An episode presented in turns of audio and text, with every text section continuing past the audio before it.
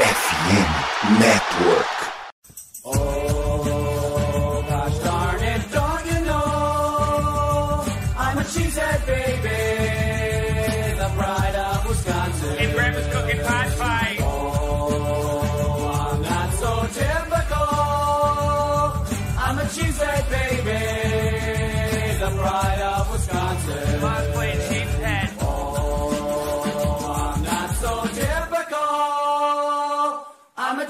Cheesehead baby, the pride of Wisconsin. Jim Bob, where the hell's my bowling ball?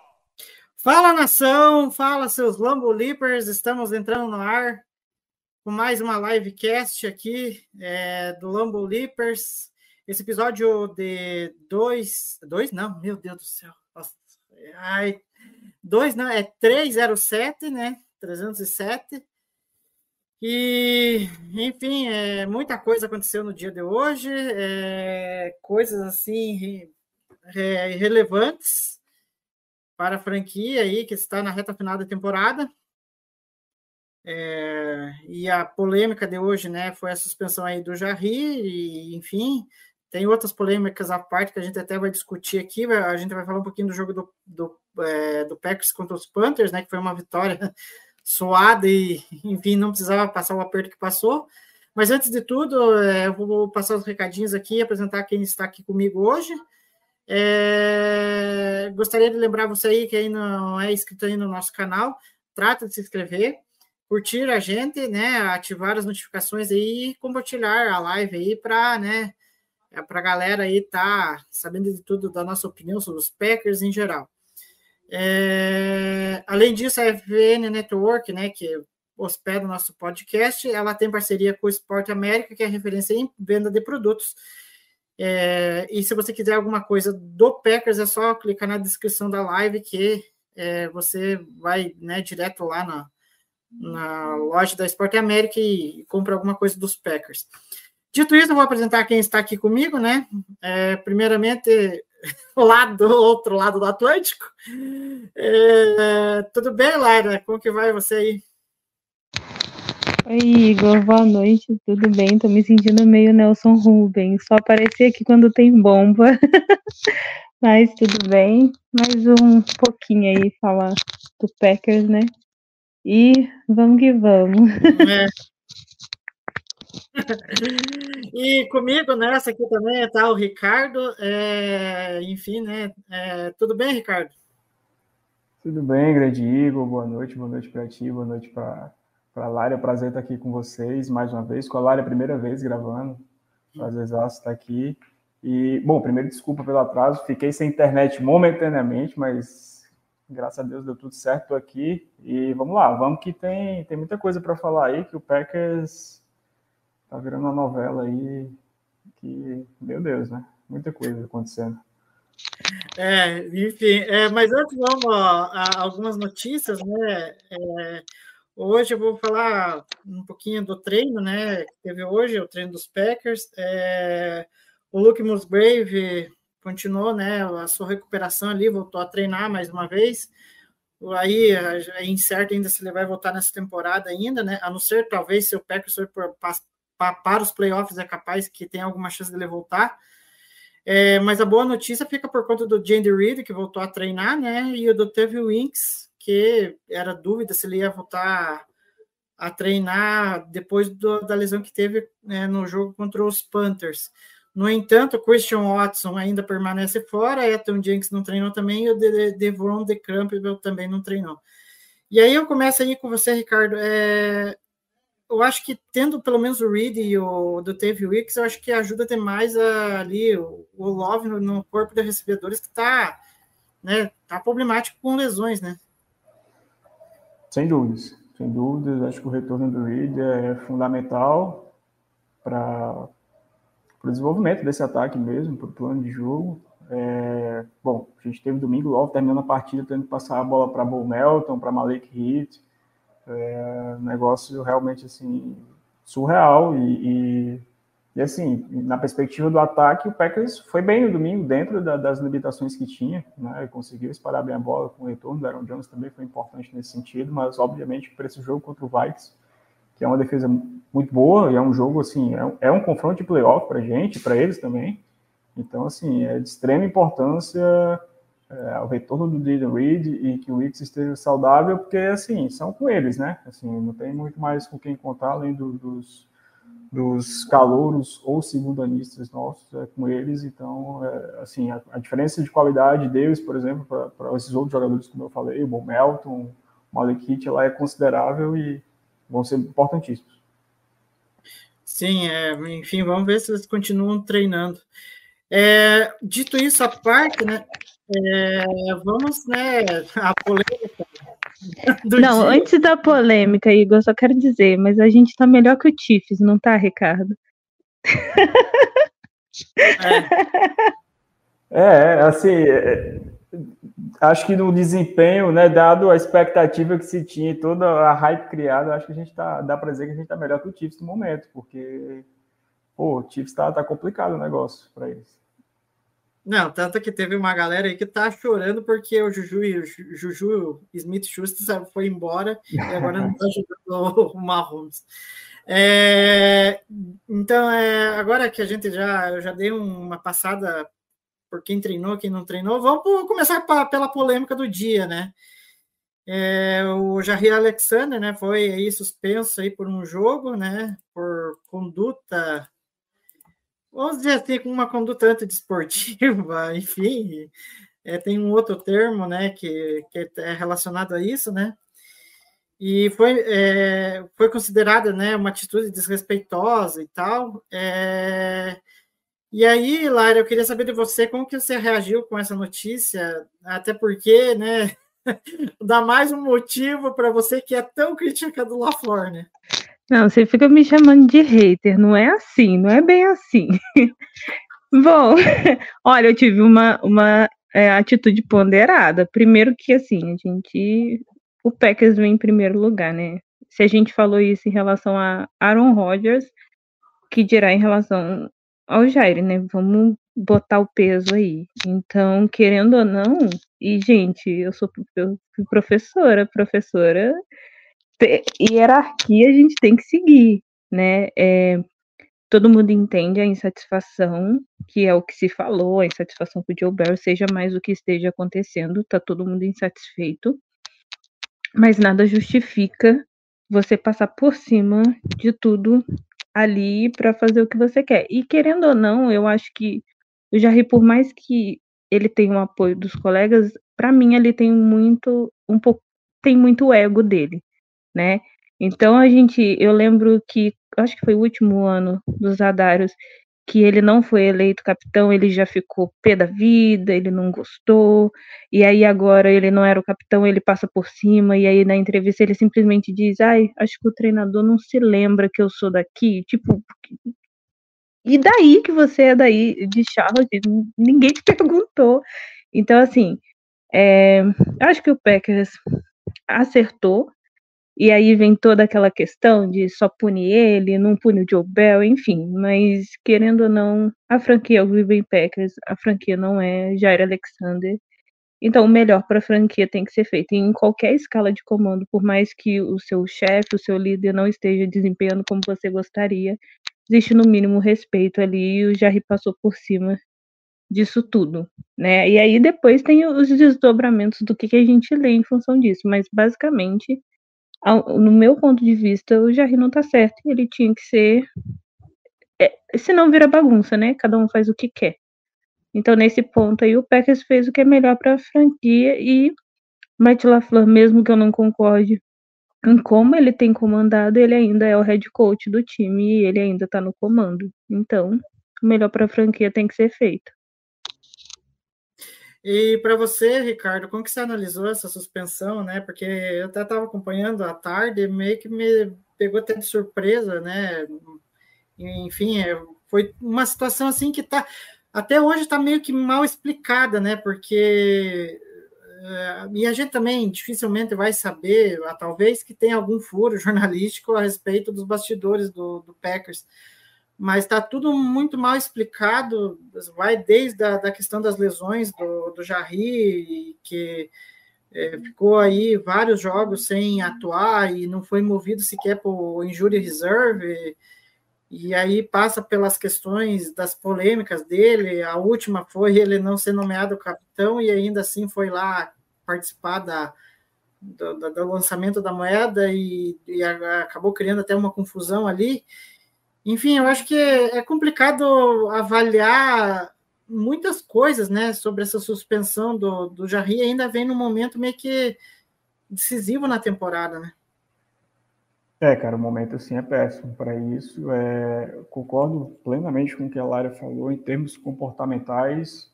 Acho que o Packers está corretíssimo é, na figura do Matt LaFleur, na figura do Brian Gutekunst, de quem tomou a frente para punir correto, perfeito, é um ato de insubordinação, não tem que discutir, tem que ser punido.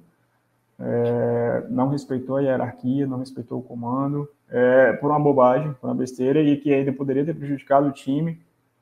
É, ele passou a informação errada para o Judge, é porque o LaFleur já tinha falado com ele antes do jogo e tal, enfim, deixou claro que se o Packers ganhasse o coin toss, ele ia optar por escolher no segundo tempo, enfim o árbitro foi bem conivente com isso e, assim, em termos práticos, o Packers não saiu prejudicado. Mas, assim, até como eu, eu, postei quando eu vi a notícia, que, assim, talvez isso seja a gota que fez transbordar um copo que já está cheio de alguma coisa aí que a gente...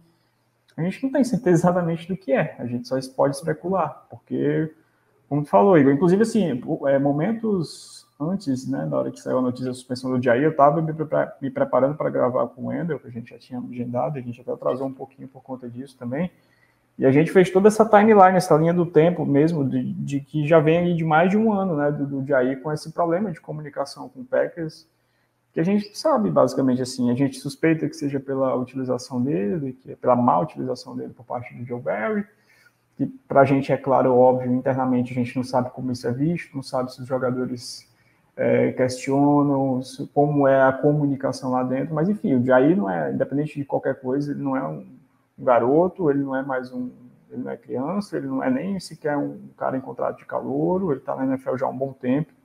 É, comunicação é fundamental para resolver qualquer coisa na vida, né? Imagina no seu trabalho, no seu ambiente de trabalho, e com relação à sua utilização, como você gosta de jogar, faz se sentir bem, enfim. Você ele pode conversar com o Barry, com o LaFleur, com o próprio Brian Gutekunst, eles podem e devem encontrar saídas, mas assim, é uma situação que é realmente muito estranha é, analisando de fora, analisando de longe, o Jair tem um comportamento, tem tido um comportamento, a Lara até citou o exemplo dos Adélios, ele tem parecido um pouco meio mala, para falar a verdade, assim, nos últimos tempos, nos tempos para cá. E esse ano, quando teve campo, não foi, não, não foi nem perto, assim, o jogador que ele já foi, que ele costuma ser. Na verdade, esse é o pior ano dele dentro de campo, né? Desde, desde que entrou na NFL. Disparado, disparado. Então, assim, é, são muitas questões. É, agora sim, o que dá para tirar de positivo daquele textinho lá que o Pegas publicou é que aparentemente eles conversaram, ele volta semana que vem e que o papo foi produtivo. Vamos esperar que isso de alguma forma seja verdade. Mas assim, a entrevista do LaFleur, que eu ainda não vi toda na íntegra, mas eu vi alguns cortes, ele não foi bem. Ele foi bem contraditório na realidade, ele pareceu um pouco confuso para é, deixou meio que soltar que não era realmente como a gente né, imaginava, que não foi somente por esse ato, que existiam outras coisas. Então, assim, tem muita coisa aí que a gente não, não, não faz ideia né, do que está acontecendo na real. E a gente talvez só vai ter uma ideia ao final da temporada, dependendo do, do, do caminho que as coisas seguirem, seja lá quem for que, que vai sair, ou quem tiver coragem para colocar a boca aí e falar o que, uhum. de, de fato está vendo. A gente já viu o Campbell Devondre Campbell também satisfeito, publicando coisas, a gente vê curtidas de. Tá virando quase página de fofoca que acompanha o Pegasus, tem que ver curtida da esposa do, do fulano, criticando, é um negócio. Tá, tá bravo mesmo. Olha, rapidinho, o Aaron Rodgers deve estar tá rindo muito, né? Porque a gente falava que ele que fazia a novela, no fim, a gente tá descobrindo que tem um monte de Maria do Bairro aí escondido no Packers. É, mas enfim, é, eu vou pegar um ponto ali que até na live passada eu falei assim é, a respeito ali da comunicação, né? E eu, que sou formado em jornalismo, sei que o poder da comunicação é fundamental para tudo, né? Você tem que ser claro, objetivo naquilo que você está passando para o ouvinte, leitor, enfim. É, e aí eu vou puxar uma coisa que eu falei na live passada, é, que eu estava com o Felipe aqui, eu falei assim que foi uma fala que eu concordo muito com o Jacob Morley falou, é, que dá a sensação nos Packers que o coach staff ofensivo consegue deixar claras as ideias de como que o ataque tem que funcionar. Né? Tanto que a gente viu a evolução do ataque nas últimas semanas, o Love desempenhando um, um, né, um futebol legal ali, é, os recebedores também, é, que eu me lembro bem do jogo contra o Broncos, estava errando rota, uma coisa assim, erro de comunicação, coisas básicas, mas aí é um grupo que conseguiu crescer, fora o trabalho do John Dunn com os Tyrants, assim, que eu acho que talvez sejam nesse turbilhão todo, né, de crises ali dentro do Packers, eu acho que é um cara assim que tem que ser mencionado de forma positiva pelo trabalho que vem fazendo com, com os Tyrands, né? Mas só que aí é, chega na parte em que a comissão defensiva parece que fica batendo a cabeça toda hora, que nem o, o Morley falou, que parece assim que o, o lá é decidido que o Packers vai trazer é, certos caras, né, via draft, e aí os caras chegam lá e aí não há uma clareza do coach staff defensivo do que, que eles têm que fazer em campo, do que, que é feito nos treinamentos. Sabe? É tipo, pega, simplesmente pega os caras. Não, vocês vão ter que fazer isso é, do jeito que vocês sabem fazer. A gente não vai conseguir, pela incompetência, gente, principalmente na figura do Joe Barry, de, de, de dizer assim, não, a gente vai desenvolver você, vocês num esquema que são melhor para vocês atuarem. Né? Então há um ruído é, excessivo ali, né? Porque ninguém se entende, aí os jogadores mostram descontentamento, aí para piorar, o LaFleur ainda dobra a aposta em manter o Bear pelo terceiro ano, então fica essa confusão toda, e eu acho que essa suspensão do, do Jarry é meio que só a gota d'água de tudo que de tudo que vem acontecendo. Mas enfim, é, e aí, é, com toda essa suspensão, meio que gerou uma comoção em torno do, do elenco dos Packers, né? Até eu, nos bastidores, eu, Calari, estava conversando que né, tivemos é, vários apoios aí. O mais destacado é, foi do Aaron Jones, né? Que colocou lá no, no perfil dele no Instagram a, a postagem, meio que deixando a mensagem de apoio é, pro, pro Jarry, né? Que, enfim, não vai jogar contra os Vikings. E aí eu começo com você, Lara, que até que você destacou sobre o Aaron Jones, né? Como que você vê esse vestiário daqui para frente, né? Porque querendo ou não, dá uma sensação que tá um pouco meio rachado, né? Não, a gente nunca sabe o que acontece nesse vestiário, mas o Aaron Jones da, apoiar, eu fiquei preocupada. Isso é uma coisa que eu fiquei, putz, o que, que tá acontecendo? Eu acho que, Igor, a batata do Joe Barry já assou demais. Se a gente pensar o ano passado, eu lembro muito bem de uma fala que ele disse que fez ajustes porque o Preston Smith, alguns caras chegaram nele e falaram, cara, olha, faz assim. E ele mesmo assumiu isso, né? É, essa questão do Jarry eu também já achei muito estranho quando venderam o Russell Douglas. E eu sei que são negócios, mas eu fico pensando, eu até coloquei lá no Twitter, era melhor ter vendido quem? O Jarry ou o Russell Douglas? Porque eu tenho a sensação que o Russell Douglas mais unia do que espalhava. E a, a sensação que dá agora é justamente essa, que o Jarry está mais espalhando do que unindo as coisas. Mas a postura do Jarry depois que o Russell Douglas foi vendido de tá tudo bem. Sabe? Não aconteceu nada, vida que segue. Eu acho assim, que tá todo mundo de saco cheio. No mínimo a defesa. E talvez eu esteja errada, mas eu acho que a pior coisa foi o fato do LaFleur começar a jogar os caras de baixo do ônibus, né? Vem essa situação toda com o Joe Barry, os caras estavam. Em nenhum momento eu vi os caras falando mal do Joe Barry. Eu lembro de uma entrevista do Jarry falando que um outro técnico estava ajudando ele a melhorar o posicionamento dele, a fazer não sei o quê, mas eu acho que a partir do momento que o Matt LaFleur esse ano começou a jogar na conta deles, que a, o mau desempenho da defesa era culpa deles não estarem fazendo aquilo que o Joe Barry estava falando, jogando mais na conta deles do que do Joe Barry, eu não sei, eu acho que aí talvez seja o momento que os caras, igual o Campbell falou, de ter jogado machucado, de estar tá tentando fazer e depois a culpa é só deles. Então, assim, aí eu volto naquela minha perguntinha que você fala que eu sou hater do LaFleur. Ele é um bom head coach? Gente, eu sei que vocês amam ele ofensivamente, mas tem que ser mais do que isso. E ele não tá conseguindo administrar a casa, ele não tá conseguindo fazer as coisas andarem. E eu sei que você vai vir falar que a defesa do PEC não é boa há muito tempo, mas ele tem que conseguir administrar no mínimo possível isso. E de repente a situação tá desse jeito ali dentro, pelo menos que a gente vê, preocupante, e a gente não sabe até que ponto. Então, eu acho que pelo menos para a defesa as coisas estão tão embaçadas, tão difíceis. E para os caras mais velhos, né? Você vê que a maioria que se manifesta aí, tudo bem que o Valentine foi lá curtir a foto do Jair, eu falei, meu filho, você não devia nem estar tá aí, você devia estar tá na sua. Mas assim, é isso, e eu também fico pensando, talvez o Jair seja o cara, é igual eu falei, quem nunca na escola foi o besta que foi tomar a frente quando todo mundo reclamou de um professor, quando todo mundo reclamou de, de algo, e foi o besta que foi lá dar a cara a tapa. Ele foi o que foi dar o cara a tapa e está sendo punido. Então, assim, punido corretamente, mas não é uma insatisfação só dele. Então, isso eu acho preocupante demais. E aí, de novo, eu volto. Para mim, por mais que não seja só culpa do LaFleur, ele é o principal responsável por não deixar que as coisas cheguem nesse ponto.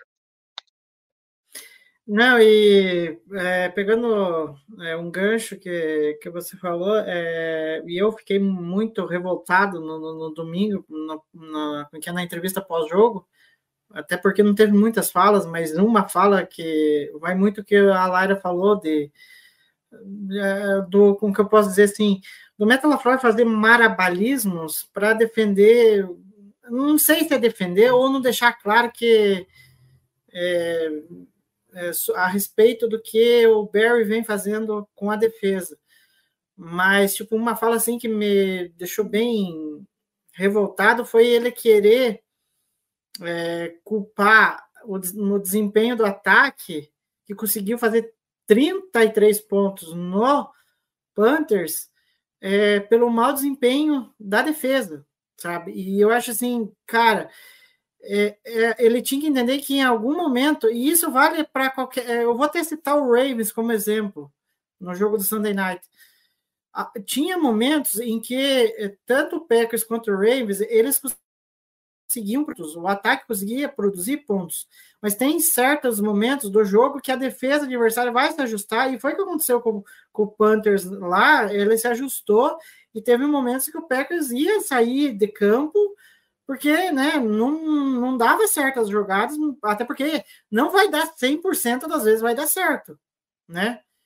E aí eu achei feio da parte do LaFleur querer responsabilizar o, o desempenho ruim do, do, do, do, ataque, é, do ataque não, da defesa, desempenho ruim da defesa, por, pelo ataque não ter, é, como, como posso dizer assim, ter entregado pontos, sabe? Isso eu achei bem chato. E aí, Ricardo, é aí que eu te pergunto, como que você vê é, é, é, essa situação do LaFleur ter que administrar tudo isso? Porque, querendo ou não, ele vai ser colocado a fogo agora, no fogo, né? Vai ter que lidar com essa situação que ele mesmo criou. E aí a, a gente só vai saber aí, talvez nos próximos jogos, como que isso vai se refletir no desempenho da equipe, se ele vai conseguir né, contornar toda essa crise que ele mesmo criou. É, cara, a situação ela é bem complicada, mas assim, ele é, ele é head coach, ele tá lá, ele tem a responsabilidade para resolver, para apagar incêndio também, dentre as muitas responsabilidades que ele tem. E assim, é, até retomando um pouquinho a questão da punição, a punição ela é correta. O tipo da punição é que eu deixo em aberto que seria melhor talvez o que multar. Eu deixo em aberto, porque assim, a suspensão, querendo ou não, por mais que o Jay Alexander não esteja performando como a gente espera, é, ela prejudica o time. Domingo a gente tem o jogo mais importante da temporada, vai enfrentar o melhor wide receiver da NFL. É, por razões óbvias, a gente imagina e esperava, ou espera, por mais que o Joe Barry seja o corredor de defesa, a gente veja coisas bizarras sobre o comando dele. A gente espera, ou esperava, né, que o Jay Alexander fosse o grande incumbido de marcar o Justin Jefferson, por exemplo, e o time espera isso. O time sabe contra quem vai enfrentar, um rival de divisão. E assim, é natural esperar isso. Então, assim, essa reação dos jogadores talvez seja até um pouco disso, de tipo assim, pô, a gente vai ter um jogo importante domingo, não dava para para dar um outro tipo de punição, ou segurar a onda, tentar resolver isso internamente, enfim. Não tô, não tô, né, não tô aqui defendendo, até porque eu acho correta a punição, é, algum tipo de punição por parte do time. Se era suspensão ou não o melhor caminho, enfim, aí eu deixo aberto a, a questão. Mas, assim, essas entrevistas do Matt LaFleur, cara, têm sido até meio que repetitivas, assim, no, os pós-jogo. Ele sempre procura.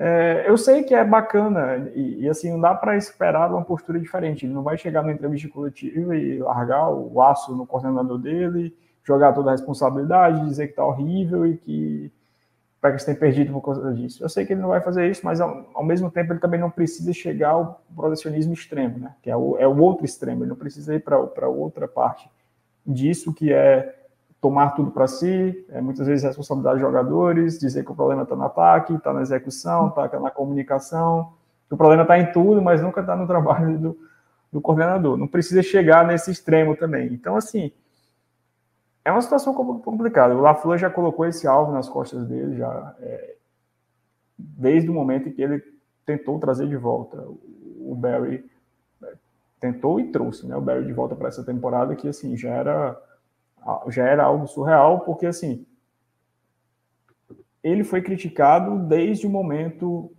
é, pelo menos aqui, eu estou falando a nível aqui nosso de páginas que cobrem, que falam sobre o Packers dos finalistas, que, que foi divulgado pelo menos ao, ao cargo né, de, de coordenador defensivo lá atrás, em 2021, quando o Barry chegou, ele era de longe o pior nome. A gente já criticava antes, por conta do background, por conta de tudo que ele já tinha mostrado na NFL. O cara chegou, não fez por onde, a gente criticou durante, a gente vem criticando, ele foi, continua, continua. Então, assim, é, a defesa do Packers não se resume, os problemas não se resumem ao Joe Barry, mas grande parte deles é, é oriundo de coaching. Assim, o time tem talento e, e, depositou e continua depositando muito de seu capital nisso, seja com cap, seja com é, escolhas altas de, de, draft, enfim. Então, assim, é, não há mais escusas. E, e eu já estou no, no, no, ponto que, assim, eu não me importo quem tem que sair de Green Bay, seja quem for, absolutamente quem for, para a cultura mudar. E aí a cultura mudar, ela vai além de esquema, ela vai além de pessoas, ela vai além de. Porque não adianta, dando um exemplo aí, chega no final da temporada, é, dá aquela uma semana de silêncio, ninguém fala nada, ninguém sabe de nada, aí o Packers solta uma notinha dizendo que desligou o, o Joe Barry, enfim, abre o processo lá, vão seguir todos os treinadores de posição, vai seguir todo mundo, o LaFleur vai chegar e vai contratar, pegar outro boneco, seja ele da árvore que foi, achar que vai mudar. Não vai mudar assim da água para o vinho também, não. Então, assim, eu acho que a limpa tem que ser feita e sai quem, quem for preciso sair para que a cultura de fato mude em Green Bay, porque não, não dá, cara, assim, pra, a, a gente, com, com, todo o investimento, com toda a, a, luta que a gente já teve, assim, cara, foi uma década de muito sofrimento, quem acompanhou essa é, para as outras torcidas, para as outras franquias, é, parece até chorar de barriga cheia, porque o Pegasus estava sempre em playoff, estava sempre brigando, final de conferência, final de. Mas assim, é bizarro, cara, o Aaron Rodgers ter jogado um Super Bowl assim. E eu não quero que isso se repita, seja com o Jordan Love, ou seja com qualquer outro quarterback. Eu quero que o, que o Packers consiga construir uma, uma cultura vencedora, mas que de fato não dependa de, de um cara assim. O Packers meio que se escurou no, na, na, no conforto que tinha é, do seu ataque nesses últimos anos e, assim, deixou que deixou virar essa defesa.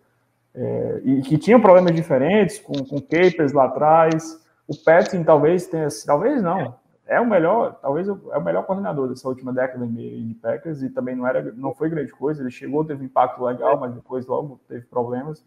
Mas assim, cara, é, é uma realidade bem difícil que, que assim só vai mudar se se sair muita gente, se fizer uma limpa mesmo. É.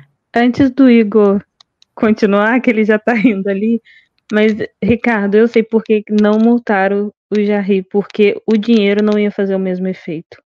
Essa é a questão. Verdade.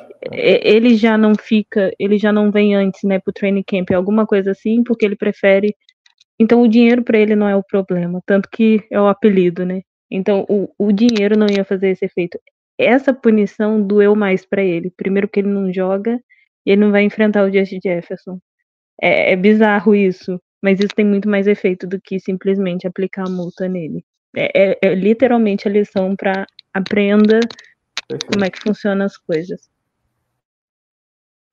É, enfim, é, tudo que o Ricardo falou ali, eu, eu falo, falei nas lives passadas e praticamente o Ricardo repete tudo que eu falei e, e sempre falo. Mas eu vou até vou ser breve aqui porque tem outros assuntos ali que eu quero abordar. É, é, é, cara, eu, eu conheço o Packers desde 2011, então já vai lá mais um pouco mais de 10 anos. E eu, falar, eu sempre falo, talvez a melhor defesa que o Packers teve foi a do Super Bowl. Né? É, e depois, cara, foram é, é todo o processo assim que eu falo que tipo é, é, é todo feito errado, desde contratação de coordenador até o planejamento da montagem da defesa, passando por filosofia, de jeito de defesa que você quer, tanto que eu falei no Twitter é, que é raro eu ver uma defesa ruim do Ravens, a não ser que tipo não, teve algumas temporadas que teve problema de lesões e aí enfim, mas tipo a agressividade na defesa do Ravens você nunca, dificilmente eu deixei de ver, né? Isso vale para a defesa dos Steelers também, enfim. Só estou citando dois exemplos aqui. Você não vê uma filosofia de, no Packers algo parecido que acontece nessas duas franquias que eu citei. Você não vê, é uma, sabe, uma coisinha que dá até entristece de você ver que na época a gente até falava assim, ah, precisa dar recebedor para o Rodgers, mas nunca deram uma defesa minimamente competitiva para o Rodgers. E, e, aí parece que é um ciclo, que nem eu, eu falei na live passada, um ciclo que vive, acha o QB, mas você não tem defesa, aí você contrata defenso, é, coordenador defensivo ruim, aí você monta defesa ruim. Sabe? Parece que é um ciclo que fica ali no Packers e não muda. E enquanto que nem o Ricardo falou, enquanto não chegar alguém, e isso não é só trocar o coordenador defensivo. E eu falei, acho que até no começo da temporada, tem que trocar todo o coach defensivo, sabe? Mudar toda essa cultura. Não adianta só trocar coordenador, sabe?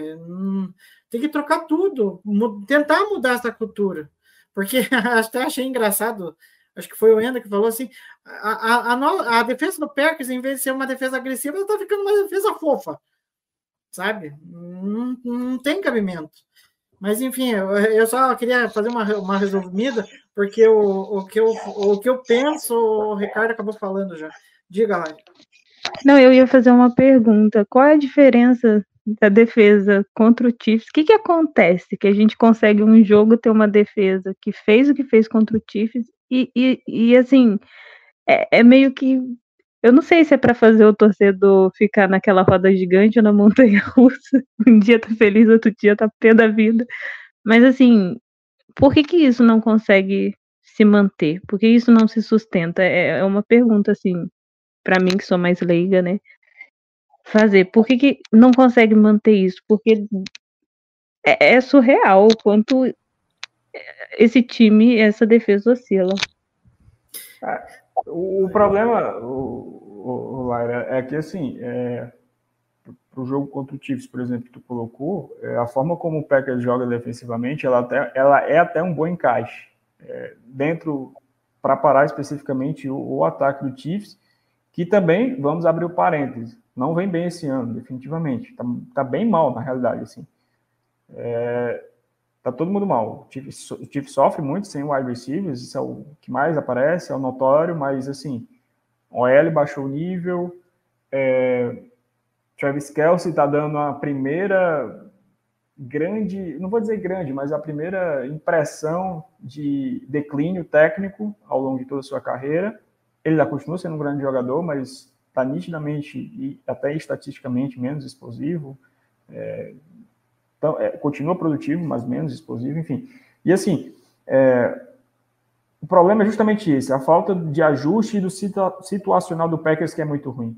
O Packers, do mesmo jeito que ele foi enfrentar o Chiefs, e essa era até um, uma brincadeira, um questionamento nosso lá no, no Podpack BR, meu e do Wendel, se a gente iria fazer, eu, eu iria encarar da mesma forma o Tom DeVito contra o Giants. E assim, e foi, e, assim, não teve muito ajuste, foi basicamente o mesmo plano.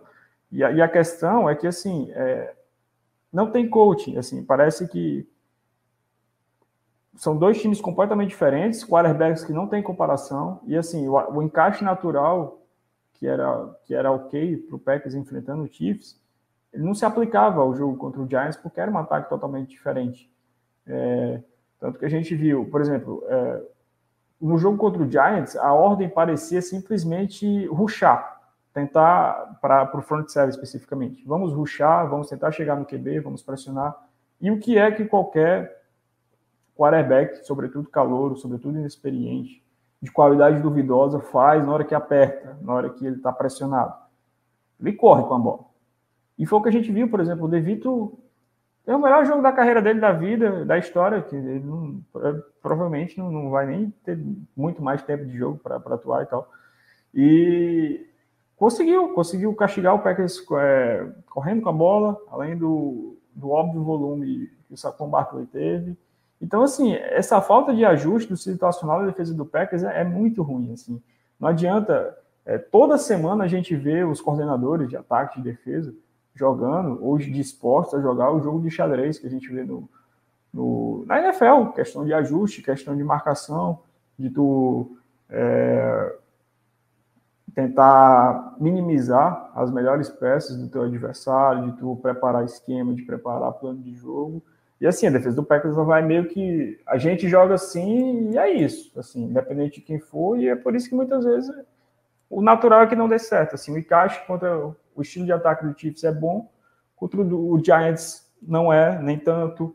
É, e aí aquilo ali ficou, ficou nítido, e aí contra o, o, o Bucks já foi meio que assim era também um, ajuste ruim, mas que ficou prejudicado porque a, a defesa parecia que estava extremamente preocupada, e até o Barry fala isso depois com o Mike Evans, mas não é como se eles tivessem preparado alguma coisa especial ou diferente.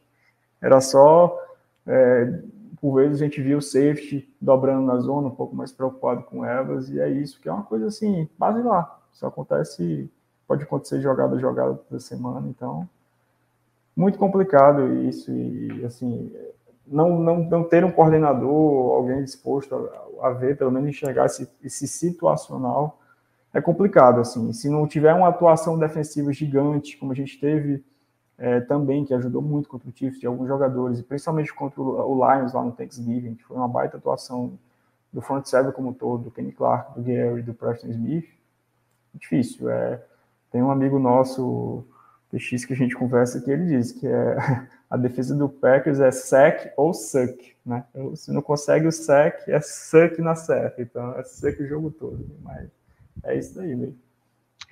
O, o, Igor caiu, mas pediu pra gente continuar tocando.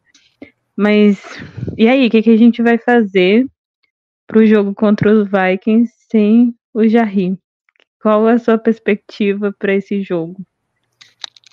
Pois é, assim, é, é um jogo que, por incrível que pareça, mesmo com a ausência do Jay Alexander, é um jogo que, assim, ele se apresenta bom para o Packers, porque, vamos lá, o Vikings perdeu o TJ Hawkins, né, para o resto da temporada, lesão séria no joelho, não deve ter o Jordan Edson, está é, sofrendo para estabelecer o jogo corrido a temporada inteira, é, o Alexander Madison, que era esperado para ser titular, já está meio que de canto, em detrimento do do Ty Chandler, que não é grande coisa. É, eles não tinham anunciado o QB titular até hoje e vai voltar com o J.K. Dobbs, o, o, o, Dobbs lá, J.K. Dobbs não, o, o Dobbs, que assim não é não é grande coisa, definitivamente, assim. Esse é o meu medo. Quem não é grande coisa contra o Packers vira. Exatamente. Não quer dizer nada contra a gente, né? isso não quer dizer nada contra a gente, mas assim, pelo menos em tese, não é grande coisa. Assim, se pegar ele, Nick Mullins e Jalen Hall, que são as três opções, é, talvez o, o Jaren Hall, por ser calor e ninguém tem uma amostra, talvez o elemento surpresa de alguma forma pudesse. Mas assim, a gente de toda forma conhece, imagina que o, que o coordenador defensivo conheça o Dubs é, e saiba o que o Packers vai enfrentar. Então, assim, o, o Vikings vai estar bem limitado dentro das suas opções, dentro das suas, das suas peças de ataque. É, mas tem uma boa L, tem o Justin Jefferson que voltou, teve uma partidaça semana passada contra o Detroit Lions. Assim, o Vikings teve muita chance de vencer aquele jogo. É, faltou QB realmente, porque assim, o Mullins teve erros cruciais na reta final do jogo, é, do segundo tempo, somente com os turnovers. E, bom, eu acho que o Packers está numa boa posição se fizer minimamente o dever de casa na, no lado defensivo da bola, assim. Porque e aí a gente voltando lá para o primeiro jogo, né? O, no nosso ataque, o Love sofreu muito, que é uma defesa muito boa do, do Vikings, sobretudo em, em, questões esquemáticas, né? Com o Brian Flores, porque ele consegue é, maquiar muito bem no pré-snap o que eles vão fazer. Tanto que a defesa do Vikings é a que mais blita na NFL e ao mesmo tempo é a que mais dropa oito na cobertura, né? Para a gente ter uma ideia de como ele é camaleônico no esquema e, e, muda muito e dificulta a vida dos QBs que estão enfrentando em leitura para snap. Mas não é também como se fosse uma coisa impossível de se fazer. Isso é meio que natural, é que o Flores, Flores realmente faz bastante. Mas assim, o, Golf teve um ótimo jogo. Mas assim, o que eu ia falar sobre o Jordan Love é que ele chega no momento bem melhor do que ele estava naquele momento que a gente enfrentou o Vikings lá no início da temporada, que era um momento difícil do Love e do ataque do Packers de uma forma geral. Né? A OL estava sofrendo, é, os recebedores, então assim. É, Óbvio que o matchup é duro, é complicado contra a defesa do Vikings, que tem sido uma defesa, no geral, muito boa contra o jogo terrestre, apesar de ter sofrido um pouquinho no último jogo contra o Lions, que é um jogo terrestre forte. Isso pode até ser um pouco de, de, de, de espelho para como a gente tentar ir minando né, essa defesa, porque a gente tem o Aaron Jones aí de volta saudável, aparentemente, que é muito bom, que é um fator sempre importantíssimo. E assim, eu acho que a perspectiva para o Love nesse jogo é bem melhor do que o que era, né? Quando a gente enfrentou eles lá no início da temporada. E assim, é jogo de playoff, né? Para o Packers, para eles também, jogo de rivalidade de divisão. O Packers tem sofrido muito quando vai jogar lá em Minnesota. E assim, jogo difícil, mas eu acho que tem, tem condições sim de, de, de vencer a partida. Pergunta de milhões: é. quem vai marcar o Josh Jefferson? Preston Smith ou Carrington Valentine? Vai ser o, vai ser o, o Valentine, vai ser o Valentine, e aí o Packers vai deixar o Preston Smith, que é nosso melhor corner, incumbido do KJ Osborne. Ah, mas enfim, é, eu acabei caindo aqui porque a internet aconteceu que nem o Ricardo, caiu aqui, enfim, aí eu não sei que vocês já estavam falando, acho que do jogo contra o Vikes. É, enfim, é, é, querendo ou não, né? Eu acho que é uma, uma como que é um, um jogo de vida ou morte, né? Até o Love vem destacando nas últimas semanas sobre isso, né? É, da importância desses jogos, é, tanto que as probabilidades agora é de 28% e atualmente, né? Aí se o Packers ganhar, vai lá para 68%, mas se perder, vai para 1%. Aí já, já não tem mais chances de, de, de, de, ter alguma coisa. Mas seria legal, até estava conversando com o Rodolfo, que tipo, seria legal, né?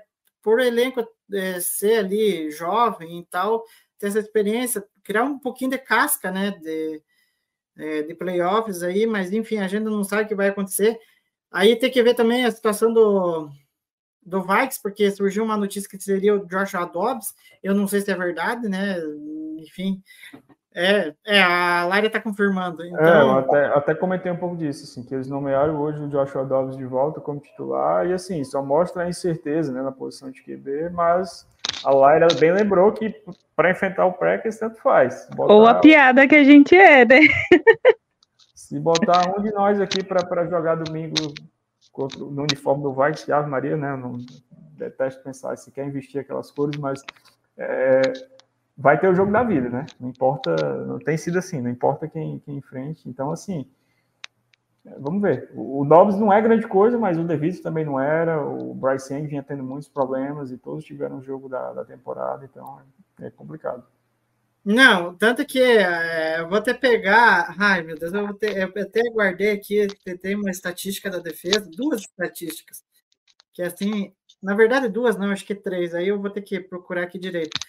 É, que é, tirando o jogo contra o Brett Ripken na semana 9, o DVOA do, do né, que é, é, uma estatística lá que mede todas as coisas é, do que a defesa faz né, nos jogos, o Packers são a 32 defesa no DVOA.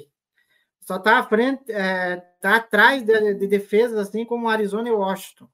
Olha para você ver com que está o nível de, de, de, defesa dos Packers, né? É uma coisa assim inacreditável.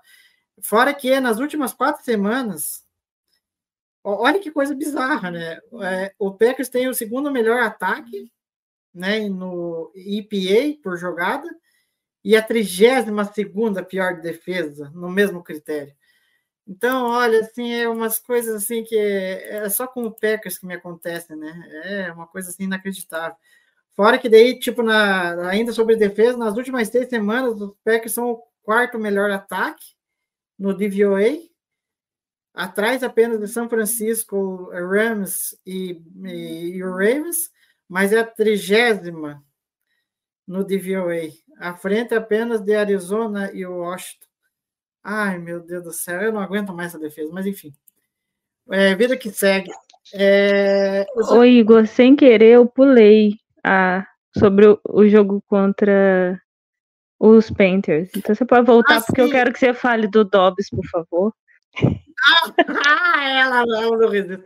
Mas, ah, não, só antes de entrar no jogo, eu não sei se vocês chegaram a, a tocar nesse assunto, porque, enfim, mas eu, eu vou eu vou, tentar tocar, porque foi uma coisa assim que está todo mundo é, meio que é, falando, ainda mais com a crise que, que veio hoje e tal, que é a respeito que é a respeito do, da segurança do LaFleur no cargo, porque tem muita gente que está achando aí que, que ele está correndo algum risco.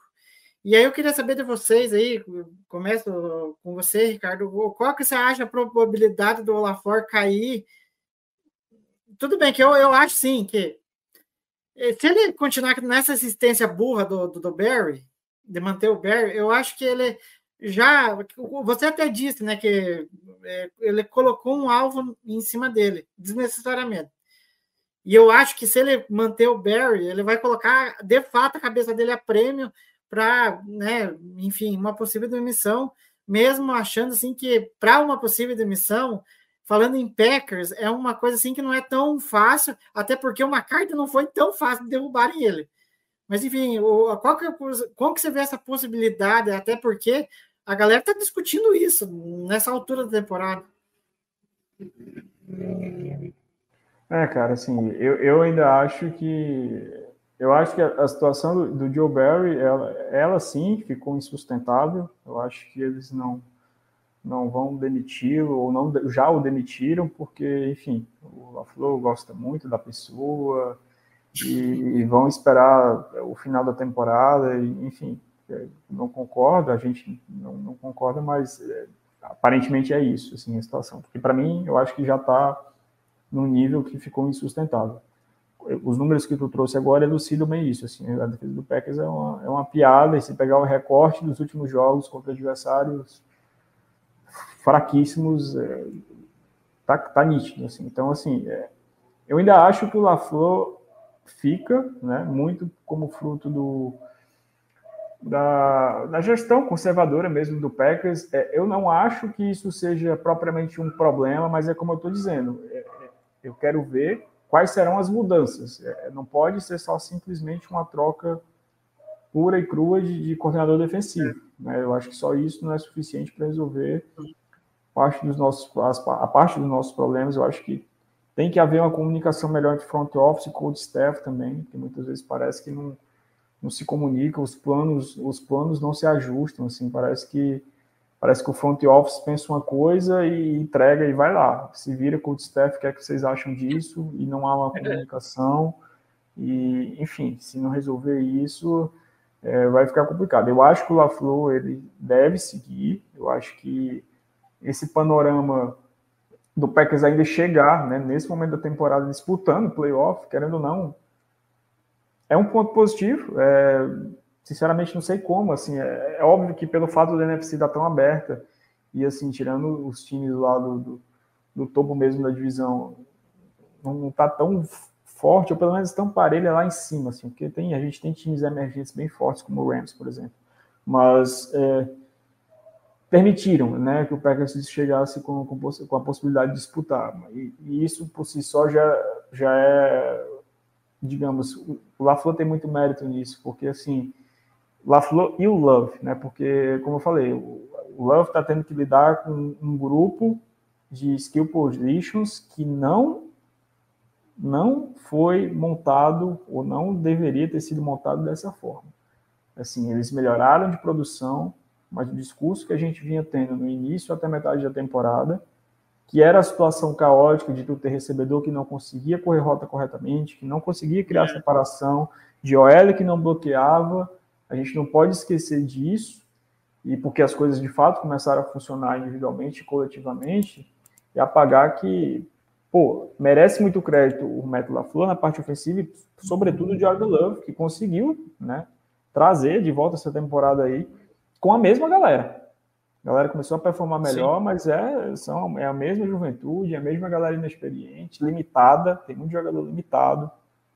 É, e, e, assim, a gente conseguiu dar um jeito. Então, acho que por essas coisas, pelo conservadorismo do Packers, eu acho que o LaFleur está salvo, independentemente do desfecho da temporada. Vai depender também da questão da gente ver como vai ser o comportamental ao final da temporada se vai ter muito mais incêndio e como ele se posiciona diante disso, se como vai ser um bom bombeiro ou não, digamos assim.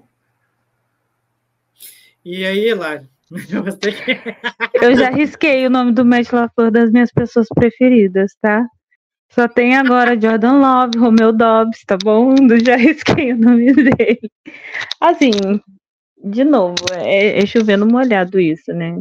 Eu Gente, vocês entendem muito mais do que eu, mas para mim é na leitura do que a gente faz assim da vida. Eu acho que o LaFleur tem muito problema com essa questão de, de liderança e de tomar decisão. E eu acho que é nesses aspectos que eu acho que ele, ele ainda não é um bom head coach. Eu, eu, vejo vocês sempre comentando daquilo que ele fez com o ataque, eu sempre faço a leitura de que isso é um bom OC, não um bom HC, né? Um, um, bom coordenador ofensivo, não um bom head coach. Ver a que ponto ele deixou as coisas chegarem. E nessa temporada teve uma, um período que eu fiquei muito irritada, porque parecia que ele também estava meio que jogando o Jordan Love embaixo do ônibus, entendeu? Isso me irritou muito mais, né? Porque eu lembro de uma fala, acho que foi você, Igor, que compartilhou assim que o Aaron Rodgers saiu, que ele deu uma entrevista e falou meio que a versão dele, que ele dizia que o LaFleur também estava lá naquela sala comemorando quando o Jordan Love foi draftado, né? Que ele deu aquela cutucada. Então, assim, o, cara entrou ali, é, ficou ali o tempo que ele tinha que ficar, é, aguentou. Você vê a diferença de postura dele, por exemplo, o Zach Wilson, sabe? Assim, o cara ficou o tempo que ele tinha que ficar, aprendeu o que ele tinha que fazer, Pô, e, e eu senti meio que o LaFleur querendo meio que queimar ele, me irritou bastante, né? E graças a Deus ele deu a volta por cima aí. E vocês ainda vão ver o Romeo Dobbs ainda ser o wide receiver 1, tá bom? Mas assim, é, a gente sabe que o Packers não vai fazer isso agora, né? Então, assim, eu fico muito mais preocupado nessa questão de que se tem que mudar. Não vão demitir o Matt LaFleur, mas ele tem dificuldade para mandar embora, para tomar decisões. Eu fico vendo a questão do Shanahan, que o cara, ele, Foreigner chegou lá e falou, olha, a gente deu tudo aí pelo Trey Lance, mas não, não encaixa. Não encaixou aqui. Então a gente vai tomar decisão, com, ficar com quem encaixou, que é o Brock Purdy, e vamos seguir a vida. E tá aí seguindo a vida. Então falta isso do LaFleur. A gente tá falando muito aqui da defesa e o Ricardo, o Wendel já comentaram várias vezes. E esse special team que tá pagando o Bissacha, e aí? Ele vai demitir agora o Barry, mas não vai demitir o Bissacha. E a gente vai continuar, aí vai ajeitar um pouquinho a defesa, daqui a pouquinho tá entregando, é o special team de novo, mais uma vez. Então, assim, ele demora, ele demora, ele não tem o pulso. Aí, engraçado, para punir o jogador, ele tem pulso. Para resolver o que ele contrata, ele não tem. É, é isso muito injusto. Eu, sei, eu acho que a, a galera tá pé da vida por isso. Peraí, cara. Pra punir um jogador, e a gente já falou aqui que é o correto punir, você é macho. Pra ir lá e fazer com aqueles caras que você contratou, mandar os caras embora quando estão desempenhando, isso daqui também é business. A gente não teve que engolir o Russell Douglas sendo mandado pro Bills. Agora eu vou ter que torcer pro Bills ganhar o Super Bowl, gente. Só de raiva. Uhum. Mas assim, por mim, eu já risquei o Matt LaFleur. Quem seria, quem entraria, não sei, gente. Não tenho a mínima ideia. Mas eu acho que, como ele não vai, até por todo o contexto, será que ele vai ter coragem de limpar? Eu acho que não. Acho que ele vai sair o Barry, vai continuar todo mundo que tá lá. E só Deus sabe o que vai ser o ano que vem. Uhum. Bom, é, já que vocês acho que já deram uma pincelada no, no, próximo jogo contra o Vikings, vamos falar do que passou, né? Do jogo que passou, que foi o jogo contra os Panthers, né? É, e a gente e foi com uma emoção, né? Que desnecessário, porque estava 30 a 16. É, o ataque mais uma vez jogou bem, né? O Jordan Love foi teve um ótimo desempenho, né? aí está com 30 TDs combinados na temporada, né? É, teve o, é, o, dizer, o TD passando por Dobbs, outro por Inks, e aí ele não QB sneak, né? É, eu acho que a, de toda a diversidade, eu sempre falo assim que para mim o Love não precisa se provar mais, porque ele foi inserido num contexto e ainda assim está se saindo muito bem, né? Porque ele poderia fatalmente. É, é, até tem um gráfico de, de, de, pass rating que o Jacob Morley sempre coloca, que tipo, ele começou bem, aí ele teve uma queda e aí ele subiu de novo e agora ele está mantendo meio que o padrão. Se fosse o outro QB que não tivesse a resiliência, olha o que eu estou falando, Laira, resiliência. a resiliência que ele, que ele teve, provavelmente ele teria ido para o fundo do poço e não teria voltado ao rendimento que, que a gente está vendo nos últimos jogos. Enfim, é, o que, que vocês acham do Love? Até vou puxar para um outro assunto, né, que até coloquei aqui na pauta, já que a gente está falando dele. Vocês acham assim que do que vocês viram do Love já é suficiente para dizer que há uma conversa aí para uma extensão de contrato com ele? Começa com você aí, Léo. Acho que a extensão de contrato é o mínimo, né? Pro Love. Assim, eu acho que já tinha a questão do peso de quem ele estava substituindo, que, cara, o Aaron Rodgers já tinha essa questão do peso. A gente vê essa bagunça que, que tá acontecendo ali dentro, né? Essa questão também do começo ser meio trôpego, e, a, e, e pelo menos eu senti até o LaFleur querer colocar ele meio que embaixo do ônibus. E, e o que eu, assim, eu gosto muito dessa questão do Packers avaliar também o jogador, assim, como pessoa. E eu lembro da primeira entrevista do Jordan Love, o quanto ele estava focado. E o quanto ele é um cara do time. Ele falou, eu tô aqui, em primeiro lugar, é, ele falou em Deus, em primeiro lugar os meus companheiros, e isso não é sobre mim. Então ele não é um cara que tá lá apenas pelo desempenho dele, ele tá lá pelo time. E eu tô feliz com o desempenho dele, espero que melhore. Espero que ele seja aí nosso QB franchise, tô torcendo por isso. E eu acho que o mínimo que ele, que ele merece é uma extensão de contrato, por todas essas condições que já falaram. Não teve apoio nenhum esse ataque, né? Se vira com o que você tem. E ele tá se virando. Né? Então pensa para alguém. E é engraçado o entre aspas, né? O Aaron Rodgers meio que não se virou com, com dois novatos, né? Não que eu tô falando com o Aaron Rodgers é mesmo, mas assim, o negócio não andou. Eu acho que o, o, o Love tá tirando água de pedra e tá dando o jeito dele. Mas eu gostaria que ele passasse mais bolas para o Romeu Dobbs. Obrigado. E aí, Ricardo, como que você avalia aí? É, porque tem até uma fala do, do Gutenkust, na época que o ataque estava não estava performando legal, né? A gente tava. Quantas vezes eu vim aqui, até teve uns vídeos, vídeos não lives que eu acabei gravando e, e mostrei ali que o, havia vários erros, derrota dos wide receivers contra o Broncos foi um. Nossa, foi um show de horrores de ver. É, mas principalmente é, depois da Bay, tanto o Love como os demais melhoraram. E aí eu quero saber de você, já, já foi essa amostra de 10 jogos aí que o Gutecucci disse que seria o ideal para avaliar o Love, é, já foi o suficiente ou tem que mostrar mais alguma coisa aí? Porque já estamos discutindo se ele será o futuro franchise QB do Packers, se é, vai ter que pensar numa extensão de contrato, enfim, o que, que você pensa?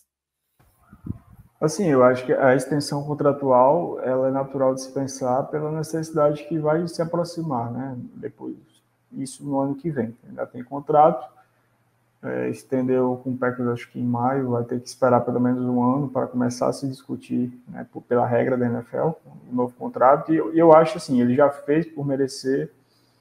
É, ele já mostrou que ele tem condição de ser um quarterback titular o nível em que ele pode chegar, isso a gente não tem certeza, nem para o bem nem para o mal, até porque ele é um cara de muitas ferramentas, como era enquanto prospecto, e que está em plena evolução. Onde essa evolução vai dar é que a gente ainda não. É muito cedo para cravar. Eu acho que ele é um, quarterback bom, tem condições de ser um quarterback titular de NFL, sim.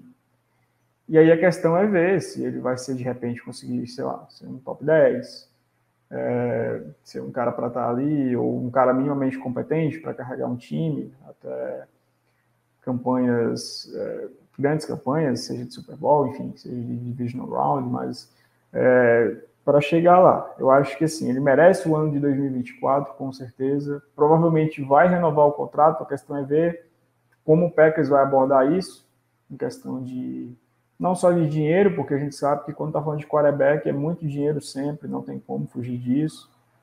Vai estar, tá, provavelmente, seja pelo tempo que for, um, dois, três anos, ou uma extensão massiva, caso o Packers já identifique o potencial e que ele tenha as ferramentas necessárias para seguir essa atuada de desenvolvimento. A gente vai estar tá falando aí da casa em torno de 40, 45 milhões, muito provavelmente mas a questão é realmente o tempo de contrato. Eu acho que ele merece o 2024, como já está de fato garantido contratualmente, tem tudo para renovar. A questão é que essa avaliação ela não pode parar, ela não pode parar, e o Pegas, que é quem tem, obviamente, o contato direto interno com isso, está vendo que pé anda essa evolução, porque, assim, a gente vê os jogos, né, os jogos, mas, assim, o trabalho todo ele é feito no dia a dia, na questão da preparação para o jogo, na questão do treinamento. Então, assim, que ele é um, um, garoto super trabalhador, isso aí não resta dúvida. Né? E em termos comportamentais, ele é ótimo. Ficou no olho do furacão esse tempo todo, desde que foi draftado, nunca deu uma entrevista polêmica, nunca saiu uma, uma aspa dele né, nesse sentido de, de, de, descontentamento, de pressa, de, de insatisfação.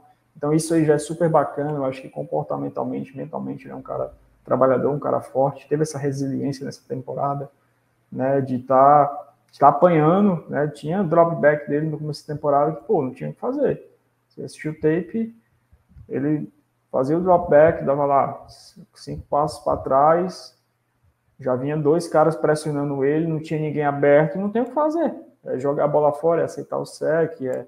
Então, assim, teve essa resiliência, eu acho que ele merece o, o ano de 2024 para a gente seguir. Eu acho que cravar qualquer coisa hoje ainda é cedo. O que dá para cravar é que ele é um bom quarterback, ele tem nível de ser titular. É. A questão é se ele vai ser o suficiente para o Packers, para a gente ser o que imagina. E aí depende de comparações com o que foi o Rodgers, com o que foi o Fábio, com, com qualquer outro da, da, geração atual. É ver se ele vai seguir evoluindo. Ferramenta ele tem. Ele melhorou, ele melhorou bastante ao longo dessa própria temporada, que é só a primeira como titular então, assim, eu acho que ele já merece, já ganhou o crédito para a próxima temporada e já está numa boa posição em termos de renovação. A questão é como vai vir essa renovação e como vão identificar esse desenvolvimento dele. Porque a ferramenta ele tem. Ele tem braço, ele tem a capacidade de lançar é, de vários ângulos diferentes, de é, capacidade de, de, passar fora da base, isso é algo também, passar em movimento, que hoje é algo muito valioso na liga é um cara móvel, não é propriamente um QB corredor, mas tem essa mobilidade interessante de, conseguir de repente uma big play, como a gente já viu nessa temporada. Então, assim, ele tem, ele tem as ferramentas. Vamos ver onde é que isso vai dar. é no nível de QB que a gente tá vendo nessa temporada, porque tem um monte de reservas aí, o Love, nossa senhora, tá num, num patamar, num patamar, acho que sim, até eu digo isso porque, cara, é, eu, eu, Calário, enfim, a Lário tava falando que a, acho que é uma injustiça com o Russell Wilson e tal, é, mas, assim, olhando o jogo, você pega o jogo do Broncos contra o Patriots e aí você vê o Love, o que ele está desempenhando, é tipo assim, tá num nível abissal de diferença, né? É, que nem o próprio Ricardo falou assim que no começo da temporada o Love estava tendo um pouco de dificuldade de né, lidar com as pressões e tal.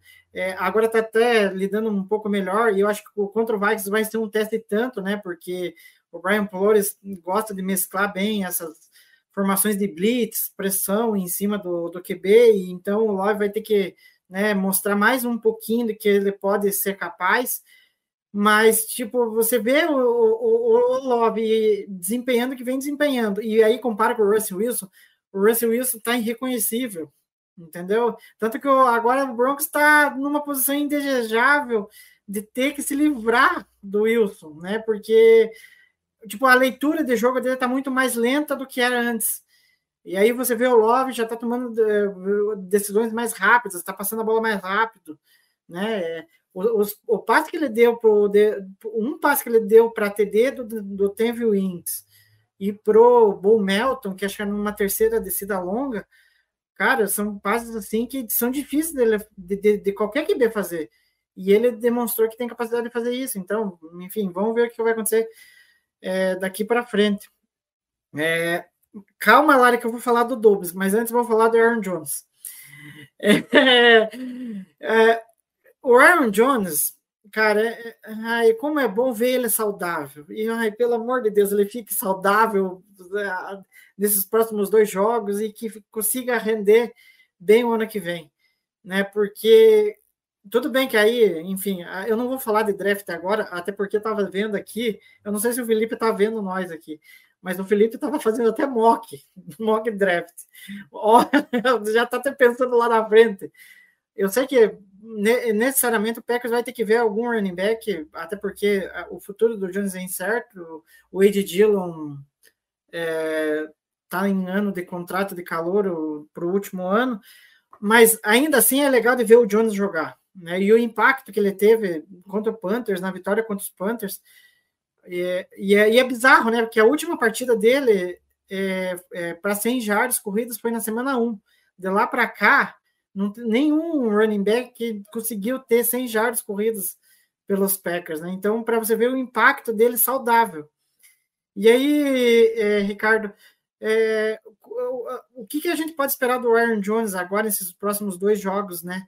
Porque ele se mostrou fundamental. Pena que só agora, na reta final, né? Que ele tá, né? Enfim, se livrou um pouco das lesões e pode demonstrar algo, ajudando o Love, né? Principalmente. É, cara, o problema é, tu me perguntou o que esperar do Aaron Jones nesses próximos dois jogos. O problema é que eu não sei se ele vai fazer os próximos dois jogos. É, essa é a grande questão ficar saudável e ter um volume considerável tem sido o grande problema com o Jones.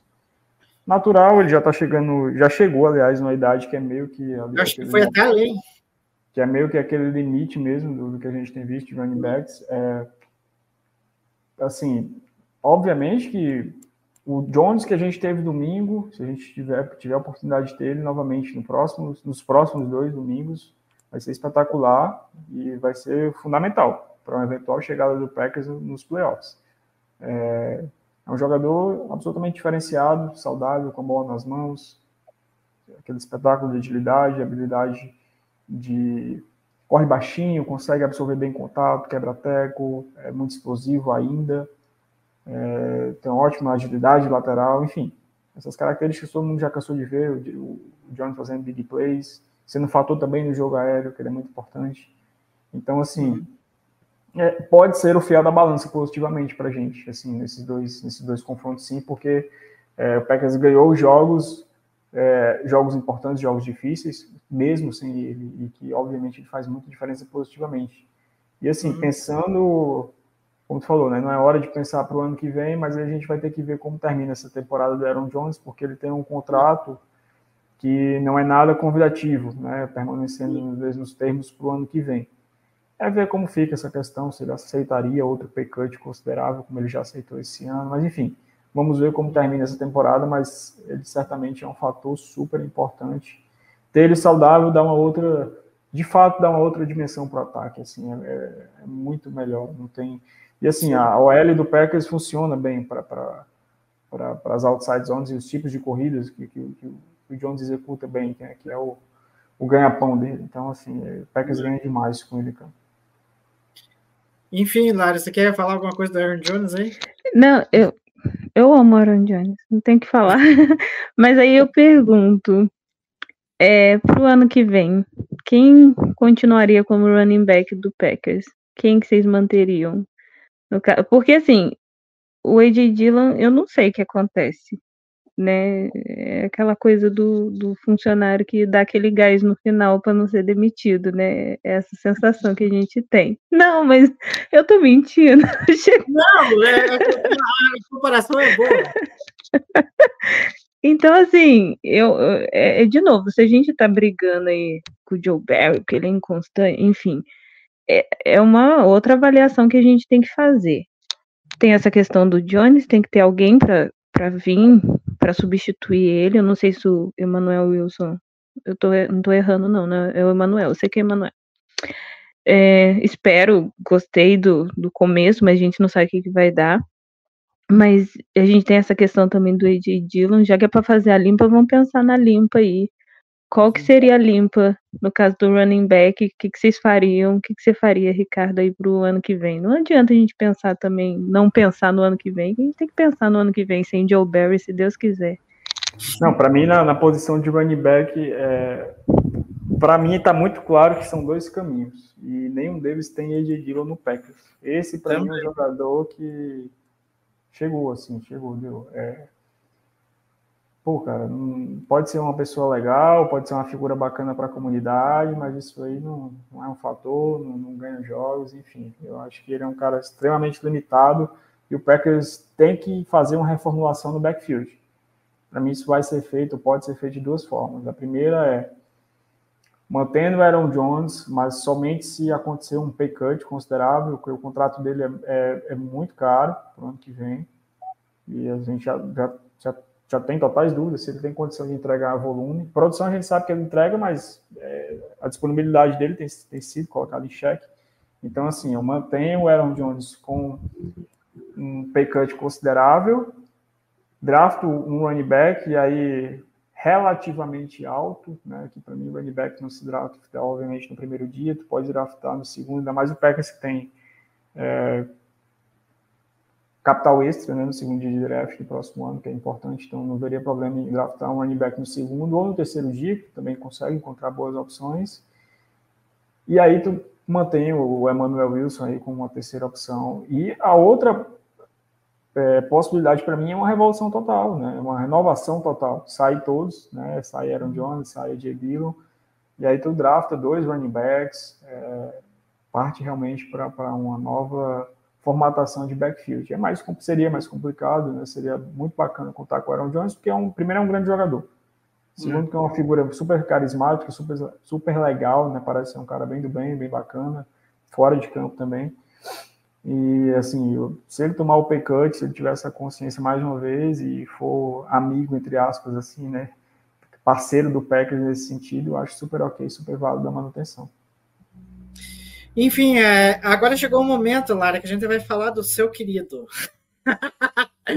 Enfim, é, e o seu Aaron Jones ele fez a diferença ali pelo chão, né? O, o Romeu Dobbs fez a, a, diferença nesse jogo, né? Principalmente ali na, no, na campanha, né? Que, que virou no field goal ali da, da vitória é, dos Packers, né? E, e, o mais louco, né? Que todo mundo ficou contestando a recepção dele, né? E ele falou que nada, Nina, não, eu fiz a recepção sim, eu fiz, é, eu dei os dois, dois, três passos antes de cair no chão e a bola ainda estava na, na, minha mão segura. É, ele está traumatizado daquela outra recepção que, que foi desafiada do jogo anterior, ele está traumatizado, foi por isso.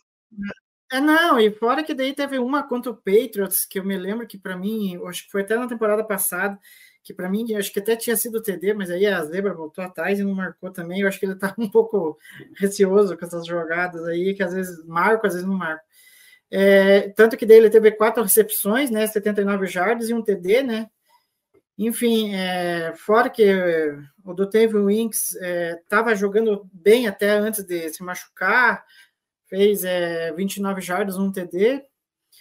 É, e o, fora né, o Tucker Craft, que, nossa senhora, eu tô, tô, tô, tô gostando demais dele, é, ainda mais as falas dele, né, de querer que, de jogar agressivo na linha de scrimmage, querer fazer com que os defensores virem poeira nos bloqueios.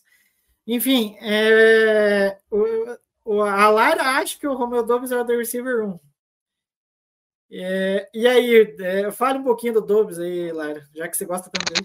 Não, vou deixar o Ricardo falar primeiro. Primeiro vocês batem, depois eu ressurjo das cinzas. Não, então eu, eu, acho que pelo menos para essa temporada ele, ele pode até ser esse wide receiver 1. Mas assim, é um jogador, é um jogador primeiro importante, com essa dúvida, porque é, acaba sendo o veterano do grupo, né? Isso é incrível de se falar, mas um cara de segundo ano, escolha da quarta rodada, é o veterano do grupo, na ausência do Christian Watson, que seria o veterano junto com ele. Mas, e por si só, né, já tem um ano mais de experiência. É um cara que é bom, sim, wide receiver. Eu, eu não o vejo como sendo wide receiver 1 pensando numa formatação de ataque futura, né? Com Packers, obviamente, com outras armas. Eu acho que ele é um bom cara ali para ter como wide receiver 3, 4 e cumprir um papel decente, sim. assim, eu acho ele um cara. Eu acho ele um cara. Não, mas assim, é um bom jogador. E, e, e, e assim, ele tem ferramentas para desenvolver ainda. Quem sabe pode até dar em algo mais mesmo. Assim, até porque. É, como o Brian se enxerga de formatação de elenco, pelo menos dá a entender que com o retorno tem sido positivo dele, de Wicks, de Jalen Reed, de Christian Watson, onde eles estão em campo, né? Como esse retorno tem sido positivo, de que o investimento talvez cesse na posição. Eu não faria isso, mas o Brian Gutekunst já deu vários indícios né, de que pensa assim a respeito. Então, o Dubs pode, de fato, vir a ser esse jogador, ou continuar tendo esse papel realmente crucial para o ataque do Packers, e que ele vem respondendo bem. Eu só acho que, assim, chega no, vai chegar num ponto, num momento que talvez é, o, o, teto dele bata. Né? Eu não sei para onde se ele tem tanta margem de crescimento, assim, de desenvolvimento. Nesse ponto, aí até o, o Christian Watson, por mais que hoje, para mim, eu, a discussão entre os dois seja super válida, mas aí nesse ponto o Christian Watson tem mais ferramentas de desenvolvimento, isso é, é quase que inegável. Mas, é, assim, o Dubs eu acho que ele é um bom, um bom jogador, um bom. É um wide confiável, né, nesse ponto, resto da dúvida, principalmente para essas situações de red zone. É, essa recepção contestada que eu até acho que não foi catch, tá? Não é querendo ser chato, não mas é porque eu acho que é o tipo de chamada que, se a arbitragem não dá recepção, eles também não voltam atrás. Ali que bom que eles deram catch. Eu acho que eu acho que se eles não dão catch, eles não voltam também. Eles, a decisão não ia ser modificada de jeito nenhum ali. Porque a sensação que eu tive é que ele não, ele não sobrevive de fato ao solo. Mas enfim, é, que bom que, né? Que bom que foi catch pra gente. Mas é, e foi uma baita jogada. O fato de eu achar que não tenha sido catch não tira o mérito dele, porque ele fez uma baita jogada. Ele fez um bom trabalho, sim, em, em guardar a bola do jeito que dava naquela situação, né? Mas, assim, na ausência do... E principalmente nas, nas ausências né, de, de Jalen Reed e Christian Watson, o papel, a importância dele só se eleva. Ele foi o cara do, do touchdown lá no momento importante do jogo e foi o cara dessa terceira descida crucial e já tinha sido assim, por exemplo, contra o Chiefs, naquela quarta descida com um passe espetacular, não sei se vocês se recordam do Love, a bola foi para ele. Então, assim, é um cara super confiável, um cara que talvez, é, em termos de, de ball skills ali junto com o Jaden Reed, o, o Christian Watson tem se mostrado bem nesse papel também, mas talvez seja o cara com mãos mais confiáveis, assim. Então, é um cara que tem seu valor e e assim, eu, eu, vejo, eu enxergo ele com espaço tranquilo, assim, não é como se fosse um jogador descartável. Talvez ele não seja um cara elite propriamente, mas é um jogador super positivo para o ataque do Packers. Ai, gente, meu Romeo Dobbs não é o Amari Rodgers, tá? Por favor. Não, Não, não. eu, eu sei que todo o meu amor pelo Dobbs não é. Eu não tenho análise técnica. Desde o começo eu falo isso. Eu acho que eu, no fim das contas, já previa que o Rodgers ia sair mesmo. E, e eu acho que foi no training camp antes, né? da- do último ano do Rodgers, que o Christian Watson não jogou, porque foi quando ele ficou lesionado, não foi isso? E aí o. Dobbs e fi- começou a treinar com o Love e olhando os- os jogos de pré-temporada eu vi que a conexão já ia rolar ali, tá vendo, gente? Intuição também serve para alguma coisa. Mas o que eu defendo muito Dobbs e Ricardo, obrigado por lembrar. No jogo contra o Chiefs, essa recepção depois foi touchdown do Watson. E aí eu fiquei muito brava, porque no grupo, ah, o Watson, Watson, eu falei, peraí, só teve TD porque alguém fez a recepção na quarta descida, mas ninguém lembra disso. As pessoas só lembram do touchdown do Watson. E foi espetacular aquela recepção. Ele fez um baita de um ajuste. Um ajuste de cor. E toda vez que o calo aperta, quem que vai lá e salva? Eu sei que tem vez que ele dropa, eu já fico bravo e já falo, olha, tem crédito, porque na maioria das vezes que o calo aperta, ele tá lá. Mas assim, gente, eu, eu gosto do jogador, tô torcendo pra ele ter um teto mais alto do que se espera, né? Que ele continue fazendo um bom trabalho, ajudando muito Packers aí, ó. E é, eu sou o Romeu Dobbs de coração. Pode ser que ele não seja o wide receiver 1, mas 3 e 4. Você sacaneou, hein, Ricardo? Você quase me matou aqui. Se eu tivesse parado no 3, eu ainda. Eu já tava chorando, mas 3 a 4, 4 foi assim pra acabar comigo. Mas tudo bem. Espero. então, é que você não viu a live que eu gravei com o Felipe. O Felipe tá Não, ainda bem. Felipe. Até gerei uma polêmica. É que eu não fiz o corte Vocês ficam falando mal do Dobbs sem eu estar presente, o negócio vai ficar feio, hein? Mas então, e, e, tipo assim, se você visse, você ia ficar chocado, porque eu, enfim. Nossa, ele rebaixou o Dobbs a mais que isso. Não, é, é que vai mais ou menos na linha do Ricardo, né? Tanto que eu é, é, é, acabei destrinchando ali as características dos wide receivers, e até a, a gente pode até entrar na questão se o Packers verdadeiramente vai ter um wide receiver 1, né? Porque é, parece que dá a sensação que cada jogo, um wide receiver ali, um determinado wide receiver, ele meio que protagoniza no jogo, né? É, nesse último jogo foi o Romeo Dobbs, no anterior, aí, eu não, aí enfim, eu já vou estar ruim de memória que eu não vou lembrar. É, o J.D. Reed, né? Teve alguns jogos, enfim, o próprio Dave Winks, enfim. Só que, que nem na, na live passada, eu falei algo parecido que o Ricardo falou. Para mim, o wide receiver 1 mesmo, pelo impacto, e a gente viu principalmente no jogo contra o Giants, que foi um problemão. É, querendo ou não, é o, o Watson pela questão de esticar o campo e dele gerar preocupação na secundária, né? E ser um cara que nem o próprio Ricardo falou, que tem uma estatura para fazer bola contestada, principalmente na red zone. Se serve, se serve de, de consolo, Lara, pra mim o, o, o Watson também não é esse cara, tá? O Watson, ele Não, mas, gente, mas sabe o que é a questão? Às vezes as pessoas acham que eu tenho raiva do Watson. Gente, eu não tenho raiva de ninguém, é o time do Packers. É que, enfim, eu fiquei com essa, gente. Eu ganhei um carinho pelo Romeu Dobbs e tô torcendo pra ele. Mas, ó, eu, eu, eu vou aceitar uma coisa, Ricardo, que você disse lá no começo, que o Romeu Dobbs vai ser o cara de fazer o trabalho sujo. Eu já percebi, ninguém reconhece o cara que faz o trabalho sujo. mas eu tô aqui pra reconhecer. Mas se você Eu sou o analisar- garotinho. Eu sou aquele garotinho do vídeo do Packers. Quem que é o seu jogador preferido? Quando ele fala Romeu Dobbs, todo mundo, ah, nem o Romeu Dobbs acredita. Então, é, se for para você avaliar assim, de trabalho sujo, eu, eu até Hum. prefiro o Rodolfo que tinha o Alan Lazar. Eu não sei que era tão espetaculoso o Alan Lazar. Mas enfim. Aí, que nem eu tava na live fala- eu falei do Watson, seu wide receiver 1, mas não necessariamente é, porque a gente não sabe. Aí, pelo que vem desempenhando até aqui na temporada, o, o Reed, para mim, tá mais do que claro que seria o 2, e aí o do teve o Winks o 3. Aí que o Dobbs viria, entendeu? mas ele pode muito bem ele estar entre o Wings e passar na frente do Wings. Mas é Não, que Vou colocar no meu pedido de ano novo. Mas, mas assim, pensando nessa questão de wide receiver, teria uma, uma possibilidade do Packers trazer um veterano ano que vem, ou vocês acham que o Gucci vai ficar nessa mesmo? É, enfim, é, é que nem o Ricardo falou, eu não abriria a mão de tentar trazer mais alguém, né? Porque você estaria reforçando ali, né?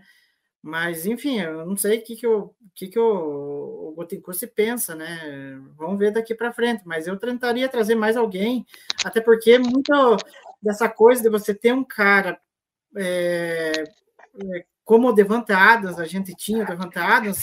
Vai trazer de volta? Oi? Vai trazer de volta?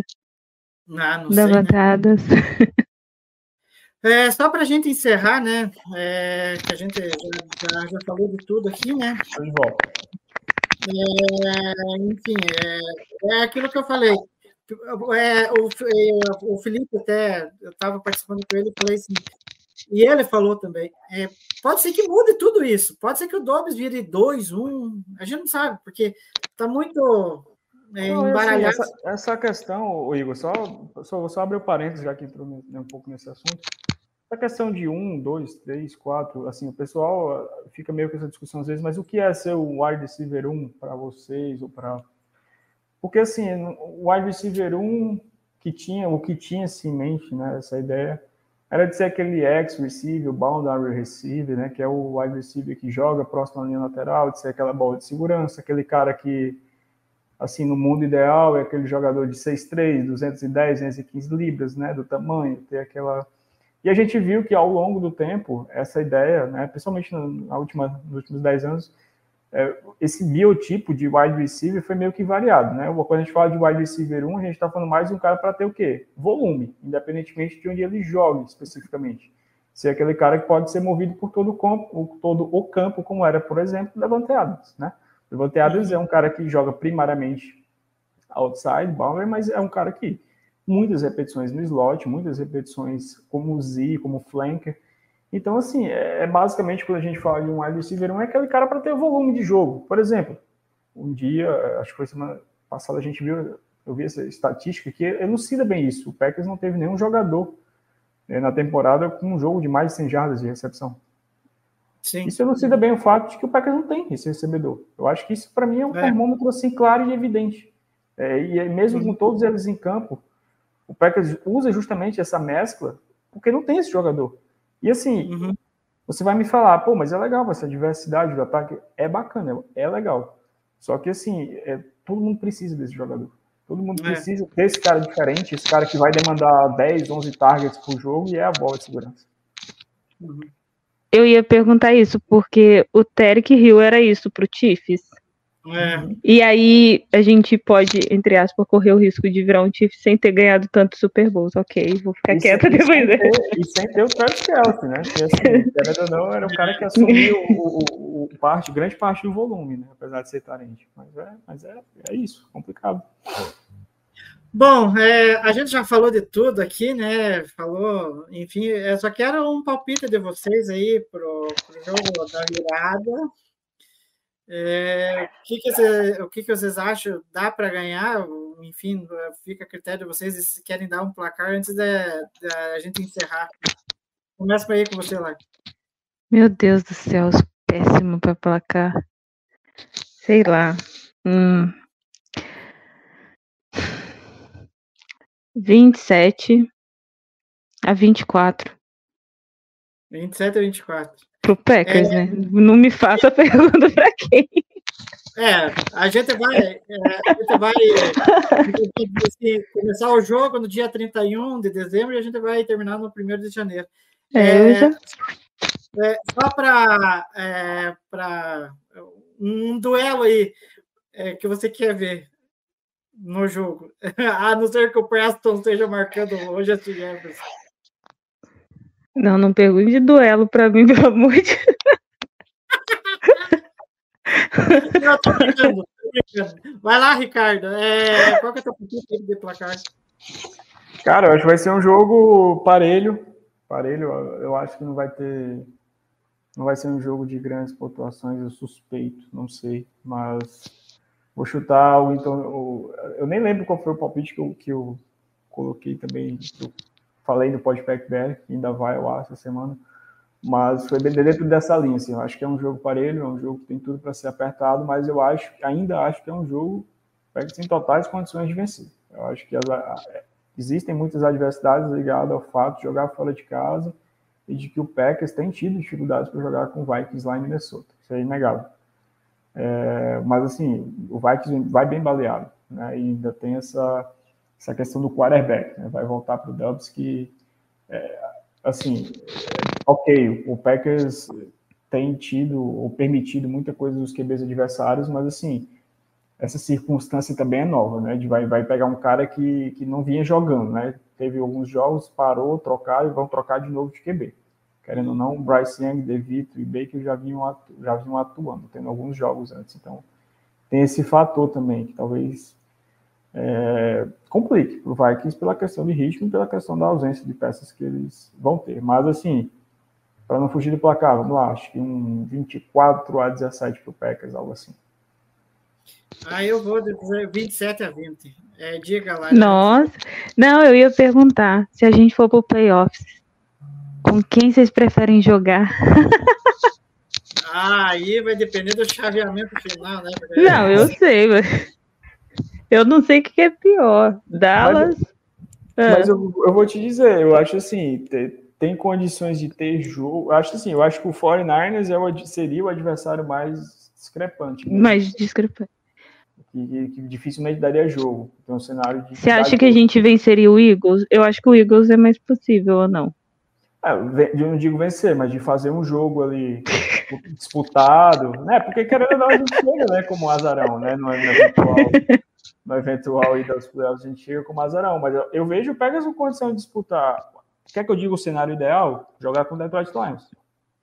Sim. Até, até, o, até o Felipe falou aqui, já aproveitando, olha aqui. Hilário tá maluco. Então, é, queria agradecer a vocês, né, pela presença. Foi um bate-papo legal, apesar de eu ter caído, todo mundo caiu aqui, o Ricardo caiu, enfim. Só a live. Eu não caiu. caí. É. Caiu? Não dropou. Mas enfim. É, mas enfim, queria agradecer a Lara, que deve estar, tá, nossa senhora, ela, ela queria participar tanto que conseguiu ainda, mas enfim, deve estar tá tarde da noite aí. Mas enfim, queria É madrugada. E, enfim, tem alguma coisa a destacar aí para se despedir? Ah, então o Felipe ouviu falando aqui para ele parar de criticar o Dobbs, né? Então tá bom. Não, gente, quero agradecer, sempre um prazer eu vim aqui palpitar, né? Vocês discursam, eu palpito. E dizer, Ricardo, que é um prazer. Eu fiquei até com vergonha de participar com você, mas sou fã de você, do Endo, do é, Podfag BR. E é assim, é a fã realizando o sonho, olha. que massa. Não, imagina, prazer é meu.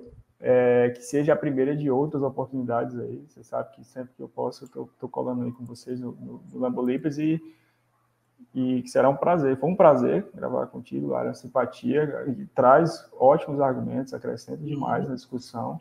E a gente quebra pau no WhatsApp. É... Imagina, eu tô vendo aí que imagino que o clima deve ser bem tenso, mas enfim, prazer estar mais uma vez com vocês. E, pô, gravação bacana demais. Espero que o pessoal tenha curtido, tenha gostado. E vamos embora. Semana decisiva, virada do ano com contenção, cara, não vai ter jeito. O Packers vai me fazer ficar no, no celular ali olhando. É, é, isso. Bom, esse é o nosso último programa de 2023. A gente só vai voltar é, em 2024, né? Então, um bom fim de ano aí para todo mundo, para a Laira, para o Ricardo também. É, esperamos que seja com uma vitória do Packers para dar um pouquinho de alegria, né, para o ano novo. E não deixe de seguir a gente nas redes sociais arroba Underline, seja no Twitter, ou Twitter não é mais, agora é X, ou Xtube, enfim, como você quer. É, Instagram, siga a gente lá também, e também não deixe de se inscrever aqui no nosso canal é, e ative as notificações para saber quando a gente entra no ar, ok? E no mais, deixo aqui o meu sincero gol e até a próxima. Algo mais, Laira?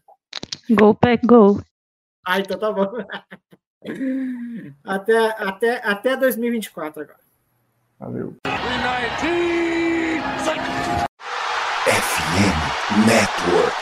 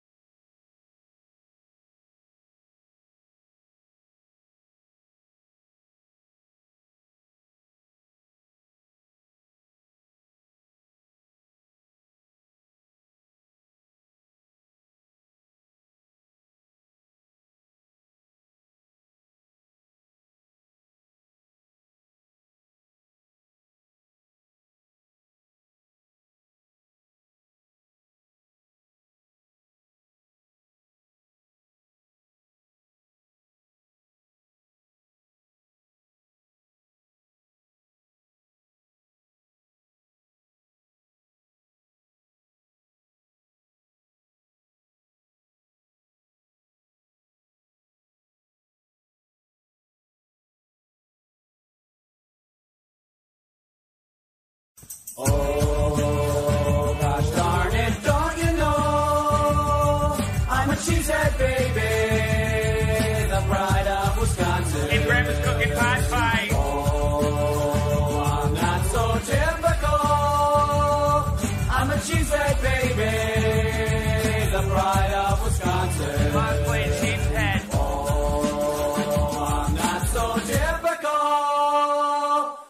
Cheesehead baby, the pride of Wisconsin. Jim Bob, where the hell's my bowling ball? Fala nação, fala seus Lambo Leapers. É, estamos aqui de volta mais uma vez, mais uma semana, com mais uma vitória.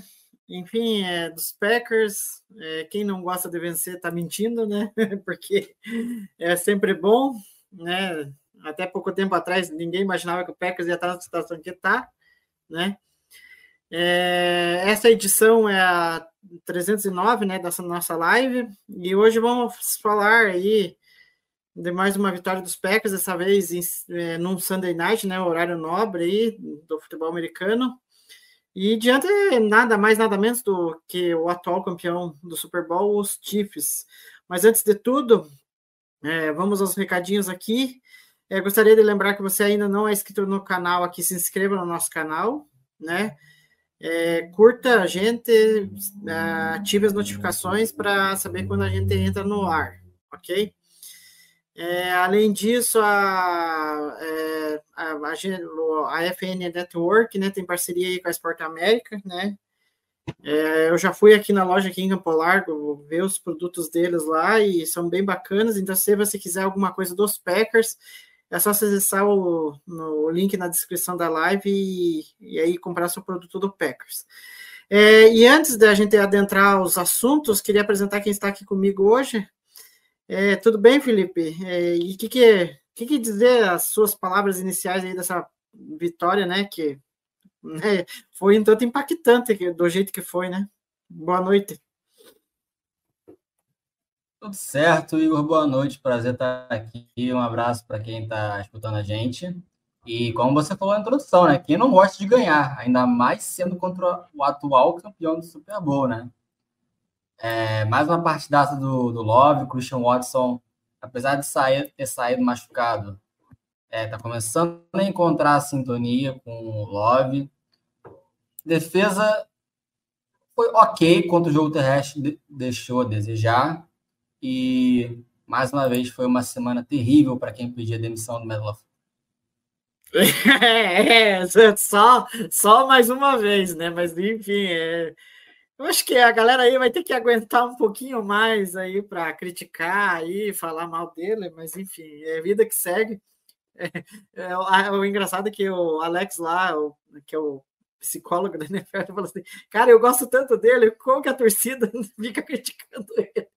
Mas enfim, são coisas que acontecem. Na hora que o time tá, tá na fase ruim, as críticas em cima do head coach tendem a, a ser maiores.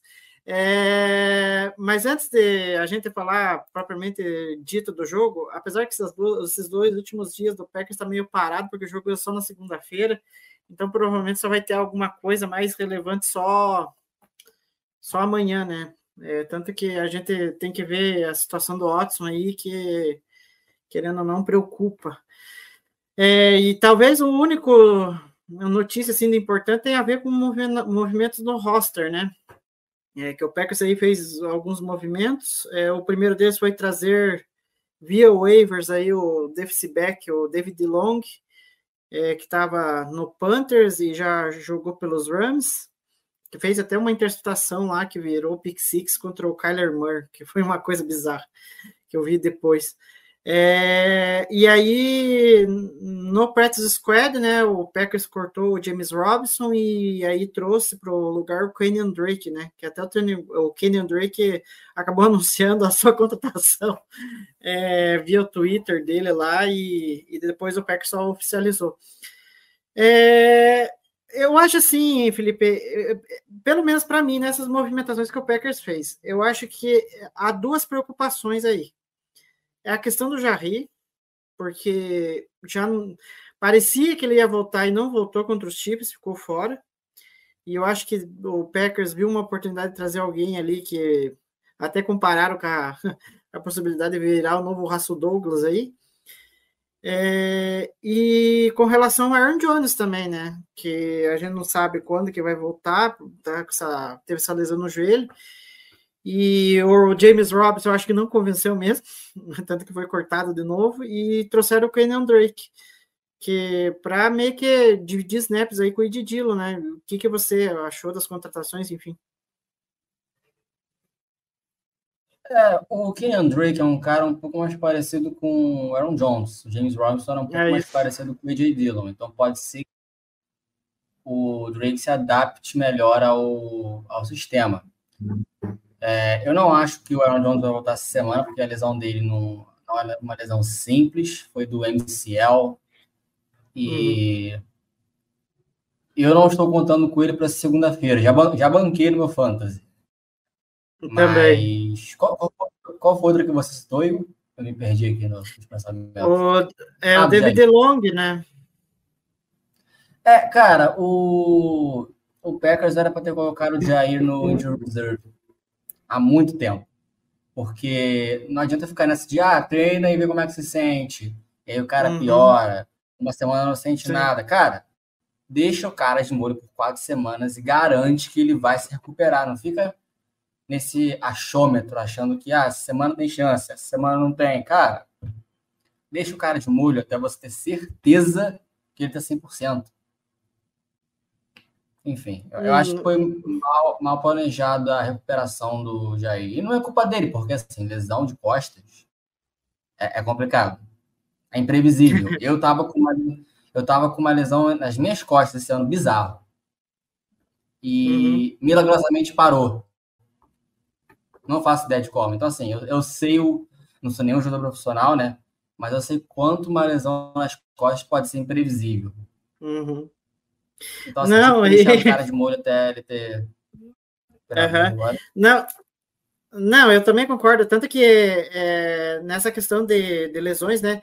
O Stokes foi movido para o IR, ficou fora, e agora que se recuperou, né? É, teve uma lesão muscular e, e o Darnell Savage, né? Foi a mesma coisa e voltou agora. Então, cara, faz a mesma coisa, põe ele no IR, não tem condição de ficar com ele ali e ele não podendo, sabe, jogar, não faz sentido. Só que agora você falou em Costa, aí eu me lembrei de uma fala é, do Russell Douglas, quando eu estava no Packers, que eu achei muito engraçado.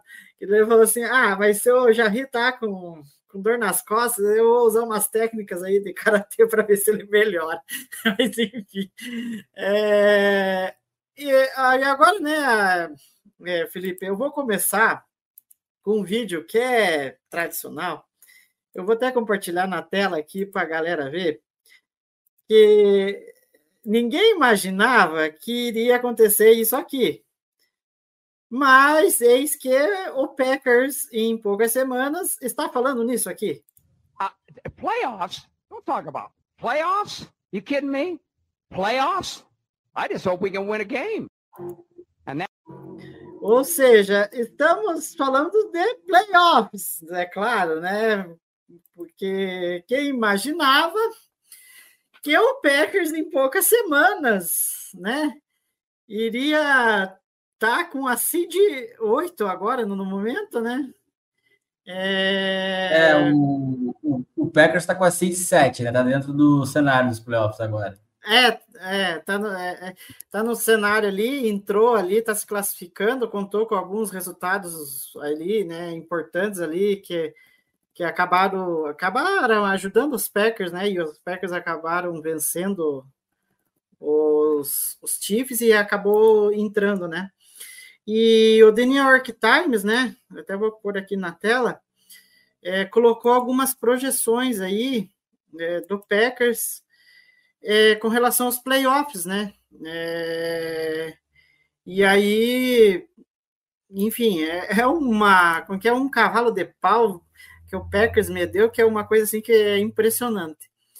É, Para quem está vendo na tela, é, o Packers tem agora 100% de chances de, de se classificar aos playoffs, né? Basta vencer os, os jogos restantes. E aí, é, tem chance de 99%. Se fizer uma campanha 4-1, de 80% a 95%. É, se fizer uma, uma campanha aí de 3-2, aí eu, eu não sei, mas enfim, eu já vou falar o calendário do Packers aqui restante. É, e, enfim, é, há uma possibilidade alta ali, né, em torno de 90% a 95% com uma campanha 3-2. Só que aí tem umas combinações aí que as piores derrotas seriam para Bucks ou Vikings, né? E Vikings, né, no caso, e as melhores derrotas era para Giants e Bears. Nossa, que coisa, que combinação.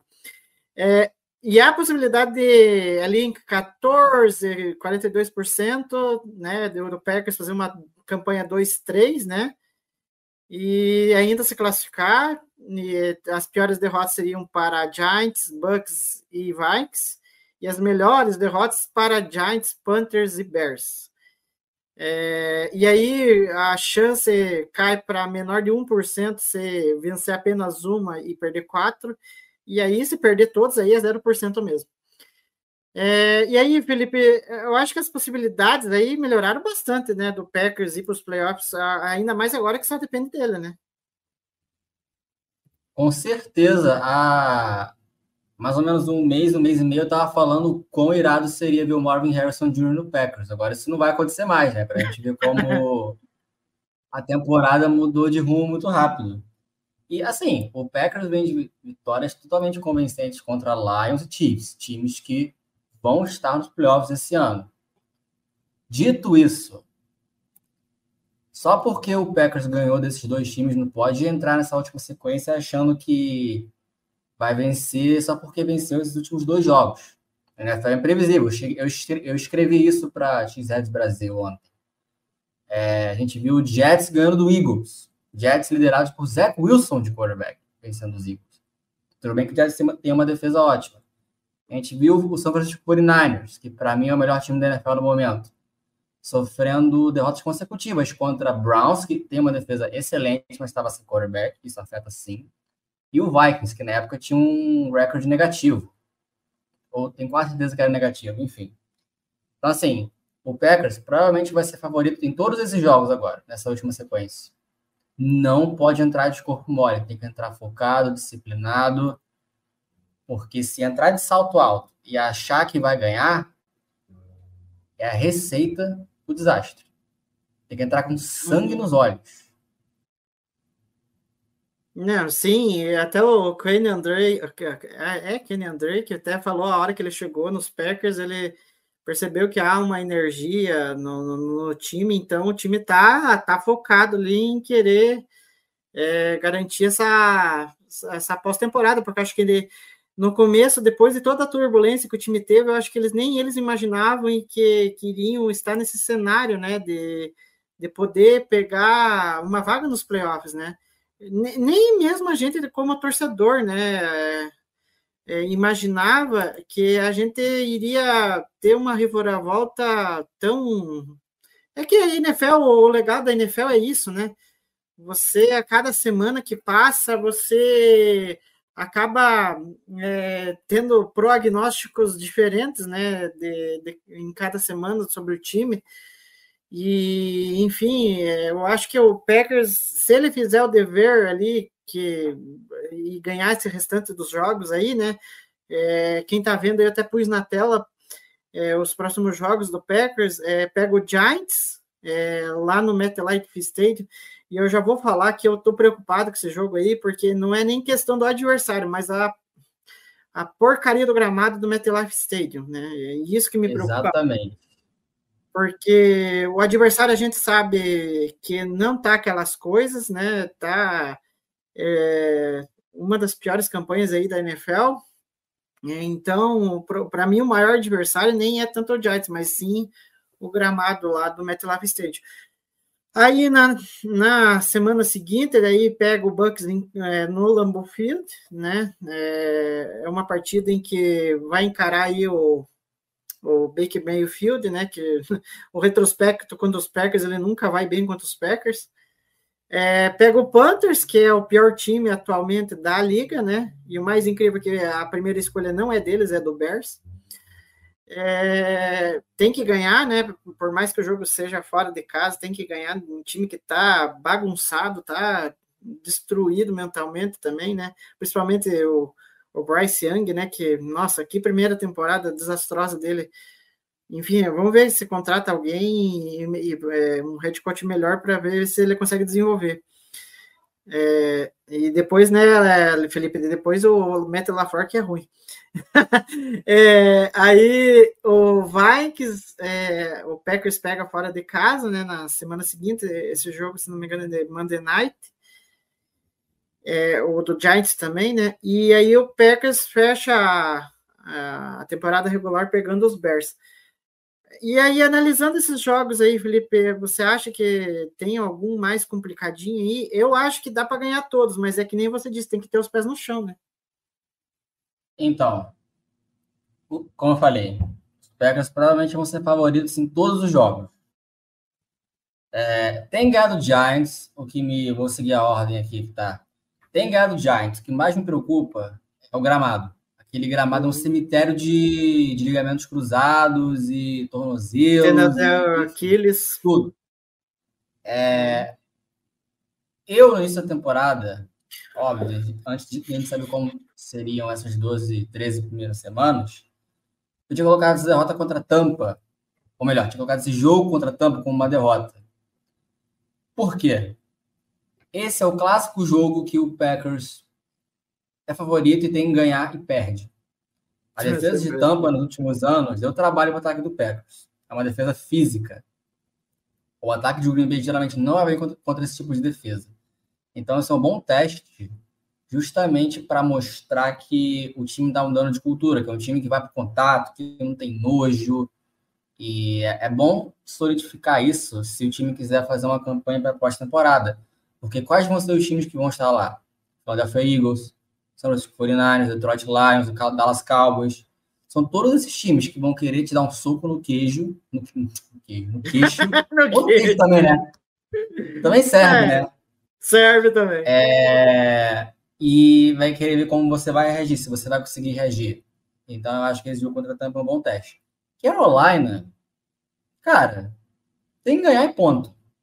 Tem que ganhar, não tem desculpa.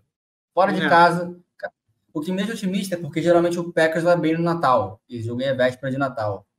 É por então, incrível assim, que pareça, ganhou do Miami no ano passado. É, então assim, tem que ganhar, cara. Não tem desculpa não. O Carolina Panthers é uma, é uma bagunça. Esse jogo contra Minnesota tem potencial para ser muito grande. Porque hum. provavelmente vão ser dois times que vão estar brigando por wildcard. E vai ser crucial para o Packers ganhar, porque o Vikings já ganhou do Packers esse ano. E esse jogo vai ser dia 31 de dezembro, às 10 horas da noite. Ou seja, nós viraremos o ano assistindo este jogo com aquele trombone horroroso do estádio dos Vikings. Nem fale. E, enfim, esse eu acredito que é o. Se é para citar algum, eu acho que é com o maior potencial que o Packers pode perder mas eu tô bem, assim, bem confiante. O Packers ganhou do Bears no Soldier Field, ganhou do Lions fora de casa, tem ganhado do Vikings também. E aí a gente fecha o ano contra Chicago, que paternidade, né? Tem que, tem que ter seriedade no confronto, porque o Bears vai querer ganhar do Packers, eles não ganham. Cara, a última vez que o Bears ganhou do Packers, eu tava no ensino médio. Isso foi há cinco anos. Nossa, então, eles vão entrar mordidos, né? especialmente porque o Jordan Love foi lá na semana 1 e amassou o time deles na casa deles. Então, Sim. Então, assim, tem que entrar com seriedade, tem que entrar com cabeça, cabeça concentrada, focada. Uhum. E se o time jogar o que sabe, vai ganhar do Bears, porque o Bears é ruim também. Uhum. Quem sabe o Bears também esteja brigando pela primeira escolha, escolha geral, também nessa época. É, não, e tem um detalhe que agora você falou é, a respeito do. Quem que é do. É, ai, Jesus amado, vai me lembrar. Do, do Bears, né? Vim com, com sangue nos olhos, né?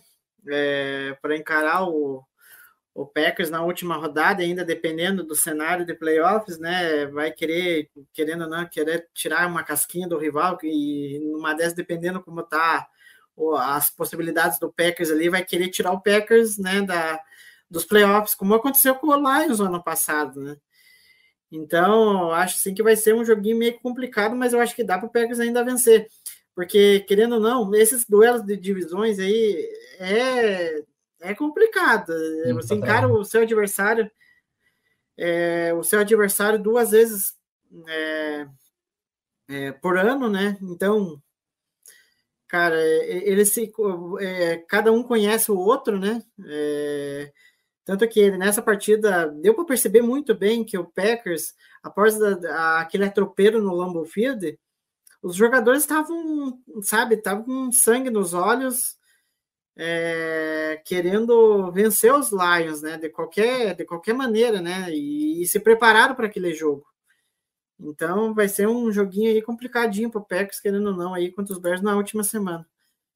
Mas dito isso, é, vamos falar né, da, da vitória dos Packers né, é, contra os Chiefs. É, mais uma vez quebrando prognósticos aí da galera que fala ah, o Chiefs, o Chiefs é favorito, o Chiefs vai ganhar. Tudo bem que lá no bolão lá do, da FN Network eu acabei postando no Chiefs, torcendo que o Packers ganhasse. É, mas enfim, é, eu acho assim, é, Felipe, que pelo menos eu vi um, um, ataque que cada vez mais, até coloquei aqui na pauta, que taca mais a cara do LaFleur, daquilo que a gente já imaginava, mas que, querendo ou não, demandou tempo para desenvolver. E parece que agora a gente está vendo os resultados, né? E, e, pelo jeito os jogadores estão entendendo melhor e estão executando melhor as jogadas, né? É, enfim, até selecionei algumas aqui, e aí, enfim, se quiser já dar um, um pitaco sobre isso.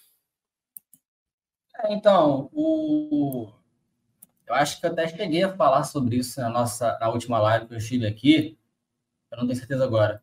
Mas o, a diferença do ataque do LaFleur para o início do ano, a gente pode fazer uma análise simples com os dois jogos contra o Detroit. Na semana 4, no Lambeau Field, que foi numa quinta-feira, o ataque totalmente estático, sem motion, muito previsível. E a gente pega na, no Thanksgiving, na, há duas semanas, assim, uma motion, é, muita movimentação pré-snap, não necessariamente sendo motion, é, jogadas mais rápidas, mais dinâmicas, Jalen Reed sendo envolvido no jogo terrestre. Então, assim, tem uma evolução. E eu, eu, vou até fazer uma correção. Eu não sei se o pessoal vai lembrar disso que eu falei, eu falei uma live aqui no início do ano. Eu falei que o time do Packers era muito mal treinado. O time estava sendo muito mal treinado na época. Melhorou muito. Então eu vou bater na minha cabeça e assumir o erro. Mas, cara, vamos ver essa jogada aí do. Foi, foi touchdown pro, é, foi, eu acho que foi o primeiro touchdown do Love foi. pro, pro Watson. Cara, essa jogada aí, essa jogada aí, cara, é tipo assim, a gente vê a evolução, a, a confiança do Jordan Love nessa jogada aí, cara. Sim, escalando ele, o pocket. Pega o snap, né? fica montado no pocket, vê que, uhum. vê que a pressão chega e, e assim, ajusta, chega um pouquinho para frente, ajusta de novo a, o movimento no corpo. Olha só, um dia criar para frente. Não é como se ele fosse. Eu até vi isso no Cube School. Você chegou a ver o Cube School? Igor? Eu vi, eu tava vendo isso hoje. É, você vê, tipo, ele, a pressão chega e ele se mexe um pouquinho para frente. E não é como se ele virasse um corredor. Ele, de novo, ele volta para a movimentação de passador. E aí ele lança para o Watson. Cara, isso é puramente confiança. Ele é um quarterback extremamente confiante. Isso é uhum. incrível. Eu tô para recomendar minha jersey do Love, cara. Não, é, mas, mas, Cara, é, eu tô mas... realmente bem impressionado com essa jogada aí, cara. Uhum. Não, e tem até, tem até uma outra que eu acabei selecionando aqui, eu já ponho na tela. É, cara, agora você tocou num assunto assim que, tipo assim, cara, é, eu acho assim que o Love, é, é, assim, até de uma forma até assustadora, ele, ele evoluiu de uma forma assim de semana a semana que eu, eu fico até, sabe, impressionado, porque, cara, é, ele conseguiu melhorar o trabalho de pés dele, é, ele conseguiu é, escanear melhor as defesas, a precisão nos passes. Esse passe que ele dá para o Watson é uma coisa absurda, né? Ele dá por cima do DB e dá, a, a bola cai certinha na, na mão do, do Watson, que até que enfim tá, tá, tá fazendo recepção contestada, que é o, o que ele foi, ele foi draftado para isso, né? Para pegar essas bolas.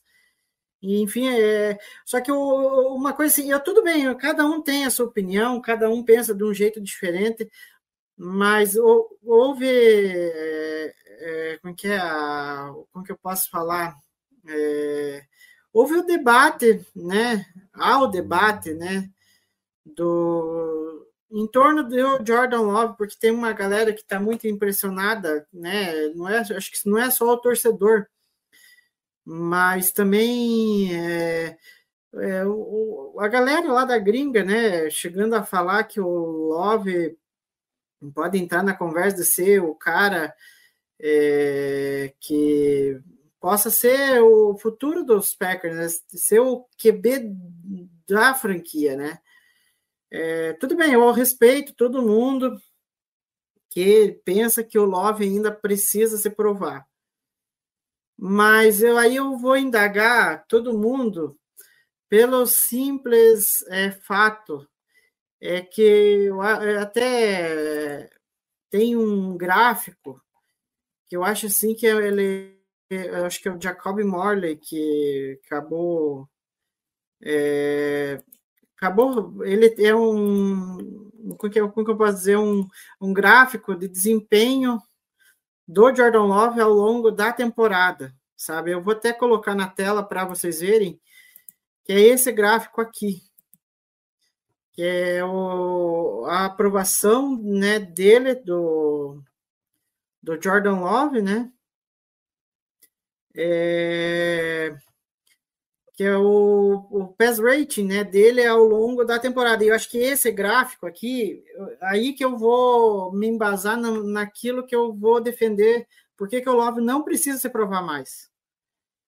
E eu até falei no Twitter que para mim é, é, é, muito raro você ver o Love é, começar regular, né, ali e tal, e aí ele tem uma regressão né? Uma pequena regressão, aí ele parece que bate no poço, no fundo do poço, e aí ele volta e cresce, e aí ele agora nas últimas semanas ele está mantendo um padrão de desempenho e até até, até melhor. Não por acaso, né? Até vou dizer, colocar aqui na tela. Não por acaso ele é, teve a, a maior nota entre os QBs é, pelo PFF. Eu acho que isso também diz muita coisa da evolução dele. E eu acho assim que, tudo bem, eu respeito que a galera que fala ah, que é, ele ainda tem que se provar. Mas, cara, olha todo o contexto em que o Love é, foi colocado. Primeiro, agora vai eu é, dar, discursar aqui, mas enfim, eu quero tentar ser rápido aqui, porque tem muita coisa para falar ainda. É... Cara, olha o contexto, primeiramente, em que o Love se inseriu. Ele ficou três anos atrás do Rodgers, aprendendo com o Rodgers, tentando se desenvolver. Né? E a gente sabe que na NFL o QB precisa ter ritmo de jogo, né? E, e tanto que a gente viu isso acontecer com o Love. Ele teve um início ali, né? Ok, mas depois teve uma queda e agora que parece que ele conseguiu se sintonizar melhor com os, com os demais do ataque. Só que tem ter ficado três anos no banco do Rodgers, sem jogar, vai para a primeira temporada. Ele tem um monte de novato ao redor dele. Ele é, tem dois caras, os wide receivers principais, que são caras de segundo ano, né, que não, não ainda estão desenvolvendo ainda. A linha ofensiva está sem o principal left tackle, né? É, o, como que eu posso dizer? É, hoje tá, tá com a ausência do jogo corrido, né? Tá com a ausência do jogo corrido, o Aaron Jones machucado praticamente a temporada inteira, o Ed Dillon também ali, agora que parece que tá, né, engatando. E, e, muito lá no começo, a, o pessoal falava assim: ah, mas o Love vai precisar muito do jogo corrido. Ok, ele ia precisar. Mas, como não engrenou, ele tinha que mostrar o valor dele de outra maneira, que era passando a bola. Ele teve um começo ali, né? Turbo, é, como que é, de altos e baixos, e depois ele caiu um pouco, e agora ele subiu, e agora ele está né, mantendo o padrão.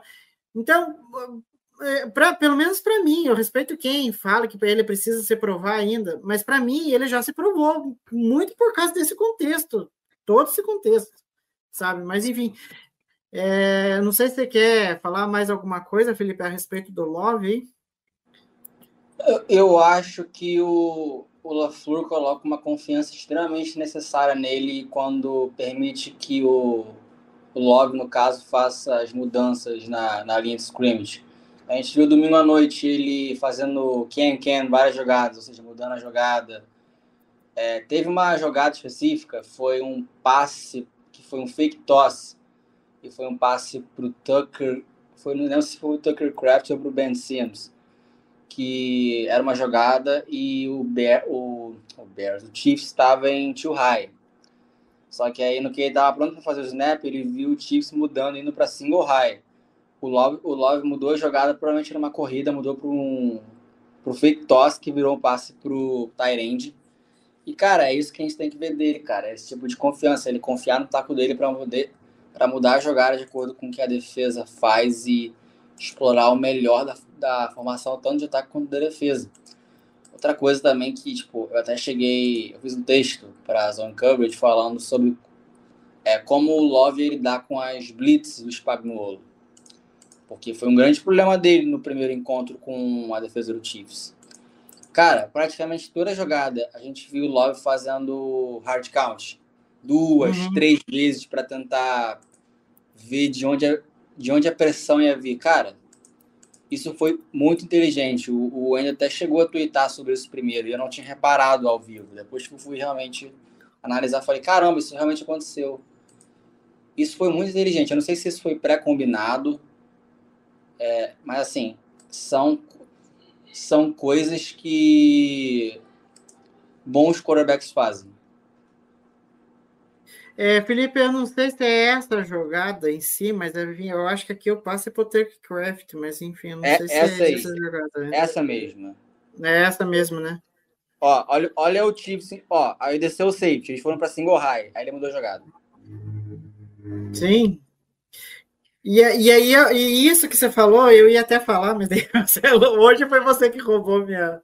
Mas enfim, é que eu não me lembrei na hora de falar isso é, que é, muito se falou lá atrás, que, em que o ataque estava meio capenga, que o Packers é, precisava dar um pouquinho mais de liberdade pro pro Love é, é, ajustar as jogadas ali na linha de scrimmage.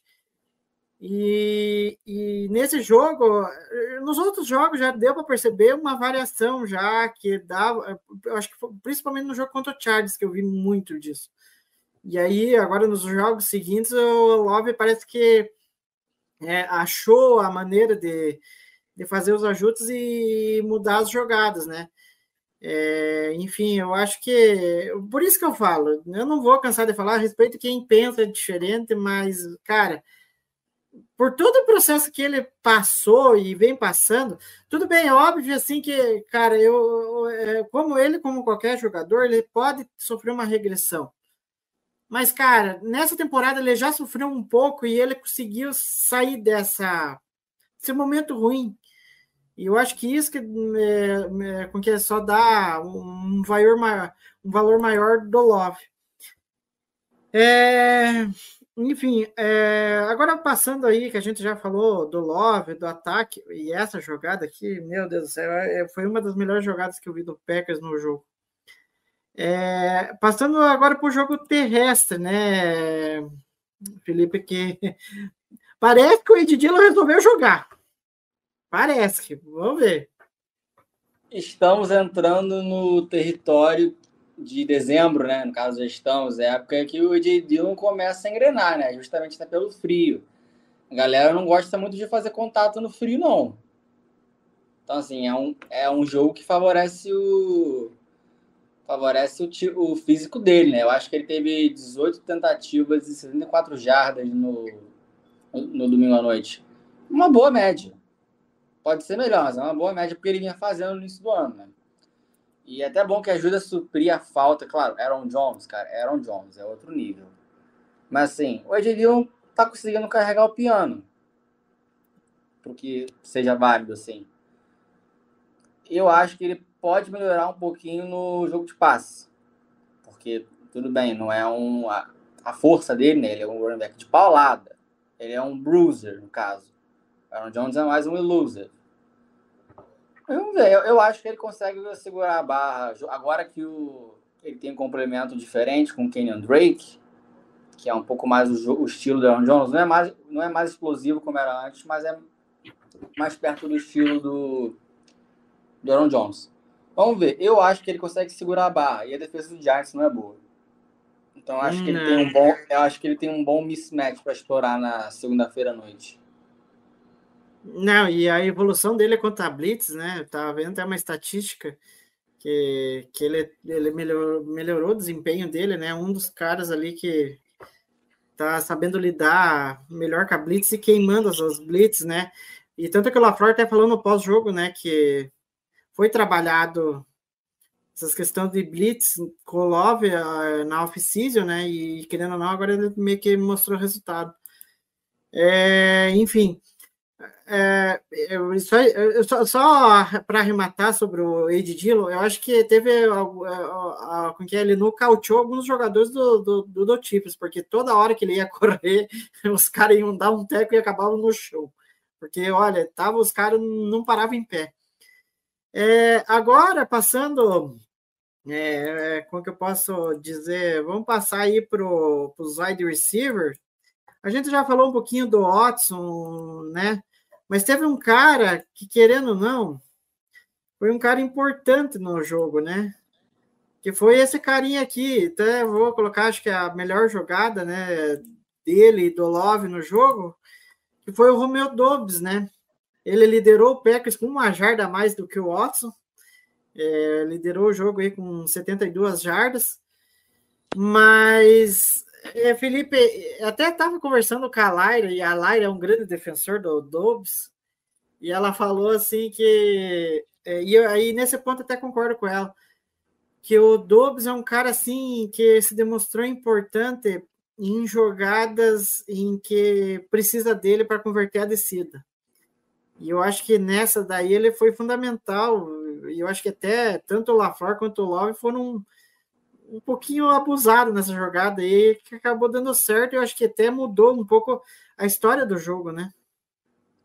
É, o, o Dobbs é o cara que tem a química mais consolidada com o Love, né? Quando eu tava vendo essa jogada ao vivo, eu achei que era um arm punch do Love. E até, tipo, até vendo depois a análise do Cube School, se esses, só deixa eu pegar o número dele aqui para não falar errado. Mas eu acho que é o 21 do, do Chiefs. Se ele, se ele percebe o momento que o Love. Ó, vamos ver. É o, é o 21 mesmo. Se ele percebe o, o momento que em que o Love lança a bola, né, faz, a, faz o movimento do braço para lançar, esse passe provavelmente é interceptado. Então, assim, poderia ter sido é, desastroso, mas foi assim, foi excelente jogada do, do Dobbs para manter a concentração e agarrar a bola, tomando a paulada, né? De dois caras. Uhum. E. É, eu gosto muito do nosso menino Dobbs. Essa foi uma excelente jogada. Sim, é... e eu tava vendo de QB School é...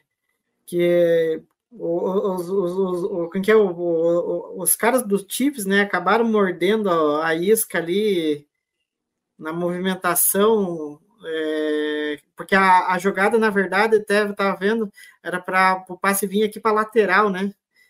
Tem até um, não sei se é o Winks, que é o Winks que estava se movimentando aqui, e a bola era para ir para ele. E aí eu acho que o Love percebe que o, o Dobbs tem um espaço para atacar lá no fundo, e aí ele aí ele consegue né, meio que sem com os pés é, no chão ele consegue lançar a bola.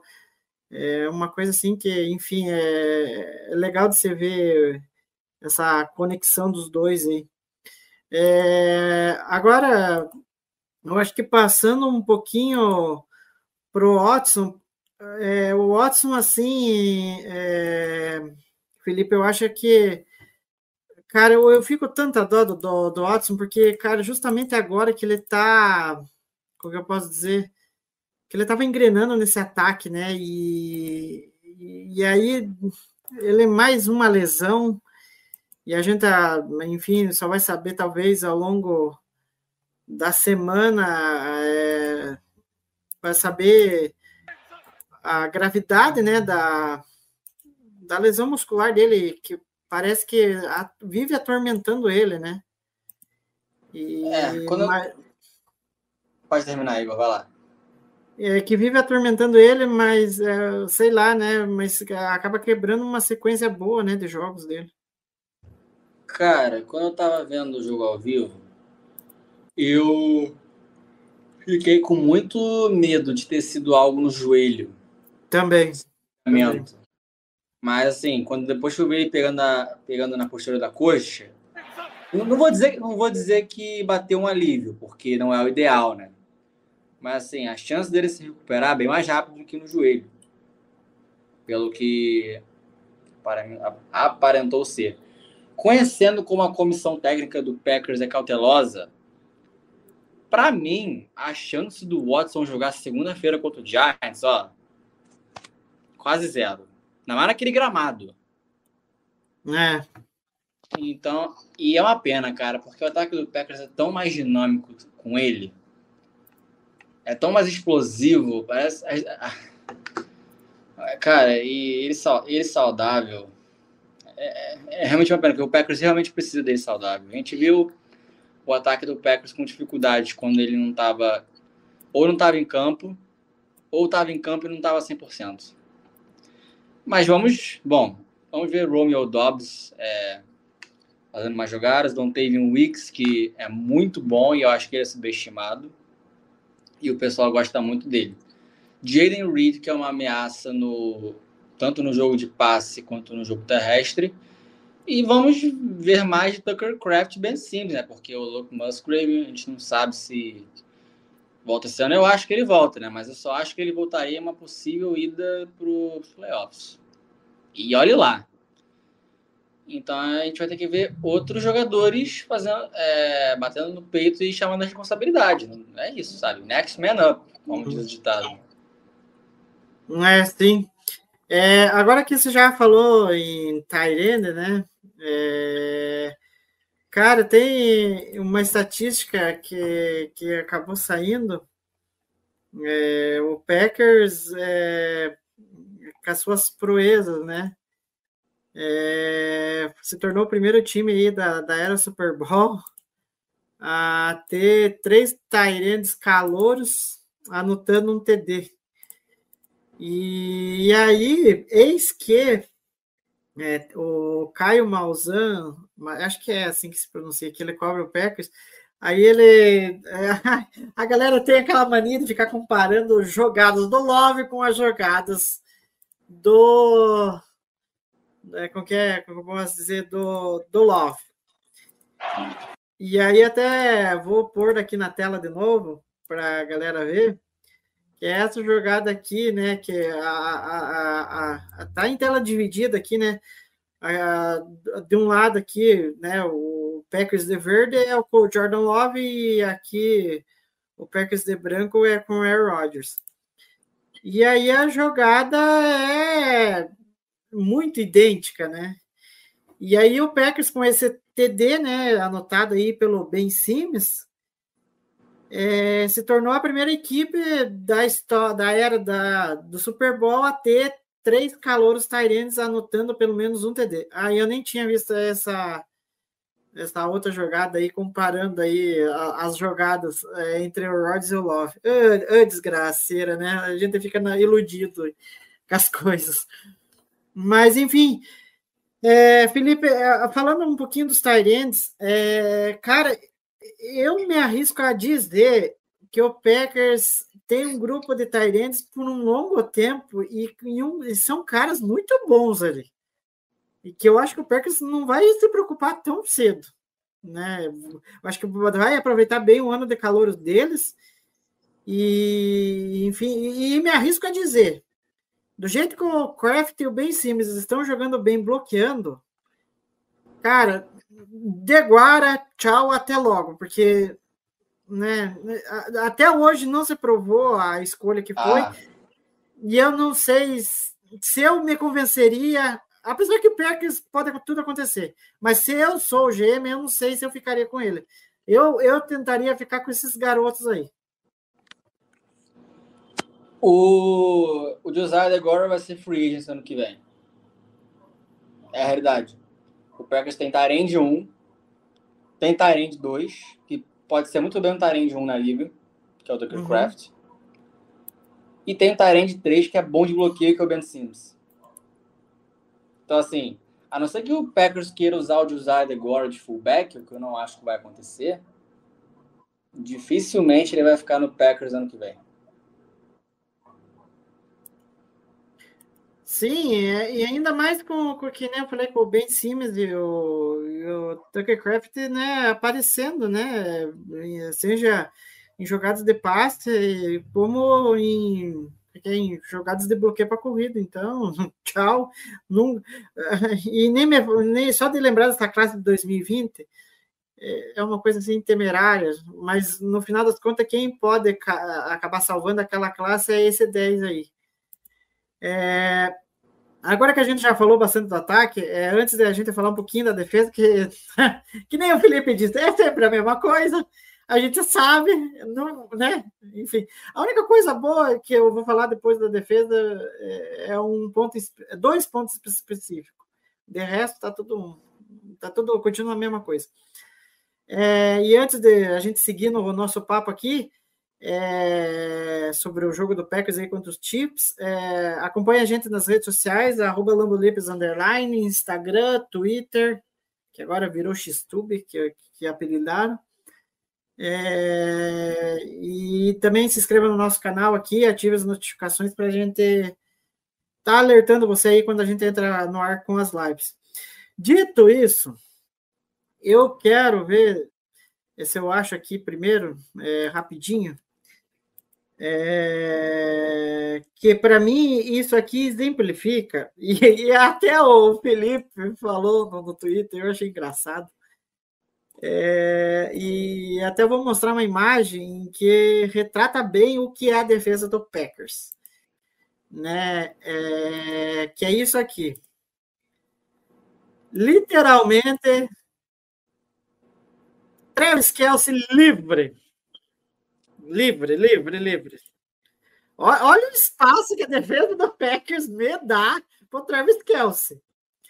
E olha que o Travis Kelsey está numa temporada, numa draga tremenda, que ele não está se achando.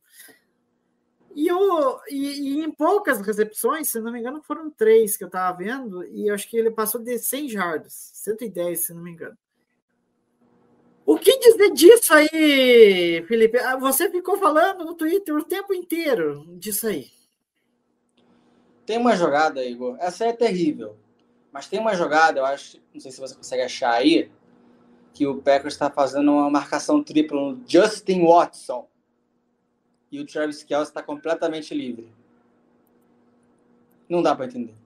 O cara que você precisa marcar no ataque do Chiefs é o Travis Kelce, número 87, irmão do Jason Kelsey, namorado da Taylor Swift. E o resto você faz marcação homem a homem. coloca três, quatro no Kelsey se precisar. Cara, é, eu, eu tô quase coringando aqui ao vivo, só de lembrar da atuação das vezes do Packers contra ele no, no domingo, cara. É, essa, para mim, que eu falei, a primeira que eu falei é intancável, marcação tripla no Justin Watson, que não é nem o terceiro wide receiver do, do Chiefs. E o Kelsey totalmente aberto. É, eu, eu cheguei a ver é, essa jogada, mas o problema é que eu, eu acabei não selecionando ela, só acabei selecionando a, como que eu posso dizer, a, a foto, né, que resume bem o que o que foi, né, o, o como é que é o, o a defesa parando, o, tentando parar, né, tentando parar o Kelsey. Fora que o trabalho por, por, contra o Zia Pacheco também foi uma coisa assim, ai, meu senhor, só resolveram jogar contra o Lions, né? E, e contra o Zia Pacheco foi uma coisa assim que não deu para entender o porquê que o Packers tem essa coisa. É, é uma filosofia assim, Felipe, que me irrita. Sabe por quê? Aí eu falo assim que. Eu acho que até você andou falando, mas enfim, é, que é você ficar criando oportunidades de deixar o ataque adversário ficar em campo. Isso é uma coisa que me irrita no Packers, na, na, na defesa. É, cara, por que você não mata logo a campanha do adversário? Ao invés de ser de jarda, de jarda, de jarda, e daqui a pouco ele tá lá na red zone. E aí que eu vou chegar no ponto que talvez seja a melhor coisa que o Packers é na defesa, que é mais eficiente é, protegendo a red zone. E que, que, que é talvez a melhor coisa. Mas é necessário, sabe, dar chance para o adversário chegar até lá? Eu acho que não. É aquela famosa filosofia de bend but don't break. O que dá certo em alguns casos, mas para mim, é, nem bend você pode dar, você tem que ser uma defesa dominante. Então, assim, não tem essa de bend but don't break. Bend nada, meu irmão. É three and out todo drive. Tira, tira o ataque deles de campo. Seja dominante, seja físico. Isso aí é desculpinha. Ai, avançaram 80 jardas, mas não pontuaram. Pô, parabéns, mas o ataque impôs a vantagem deles em cima da sua defesa. Isso é uma defesa bruta. Defesa porradeira. Tô até me exaltando aqui, porque eu vejo direto o jogo de São Francisco, com a minha irmã, torcedor do 49ers. E a defesa, tudo bem que tá cheio de talento ao pro, tipo Fred Warner, Nick Bolsa, tá no Rufão agora machucou. Mas, cara, os caras estão sempre no lugar certo. Quando eles estão no lugar certo, eles vão a pancada, cara. E tem que ser assim. Por isso que os, eu ia falar que assim, os caras chegam longe todo ano. Tipo, eles perderam duas finais de conferência seguidas, igual a gente. Mas assim, por isso que eles pô, chegaram ao Super Bowl em 2020 tem que, cara, tem que ser físico, tem que ser porradeiro, cara. Tem que, tem que ter uma mudança de cultura. A cultura do Packers não é essa, cara. A cultura do Packers é bend but don't break. Mas não tem que nem dar bend, cara. Tem que ser dominante. Não tem zero excuses. Zero. Sim, não, eu concordo. É, é, tem que ser uma defesa mais mais é, agressiva ali, principalmente na linha de scrimmage, né? que aí eu vou até colocar na tela aqui, que como é que pode, né? A gente sabe que tudo bem que o Mahomes é um é um extraterrestre, né? É um cara assim que é, ele tem uma facilidade de, de escapar dos como é que eu posso dizer dos dos sex, mas ele como qualquer QB normal, ele vai é, ele vai sofrer sec. Ele vai a hora que ele vai é, se for pressionado, ele vai ser sacado. Por que, que o Packers com a agressividade que tem na linha defensiva? A gente sabe que o Gary é agressivo. A gente sabe que o Clark é agressivo. É, enfim, eles são caras assim que tem que soltar um pouquinho mais eles e, e, e, botar atrás do QB, não ficar, ah, não, vou botar a hora que eu quero atrás do QB. Mas engraçado que a hora que, que pressionou o Mahomes e acertou a marcação no.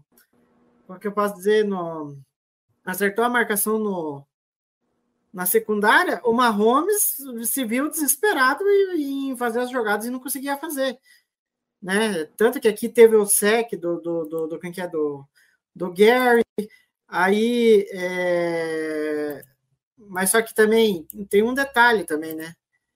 É, que eu não vou cansar de falar, porque eu, o Felipe também já falou dele, que é o Kenny Clark. É só ver essa jogada. Olha o que o Kenny Clark faz com o cara do, do, de dentro da linha. Né?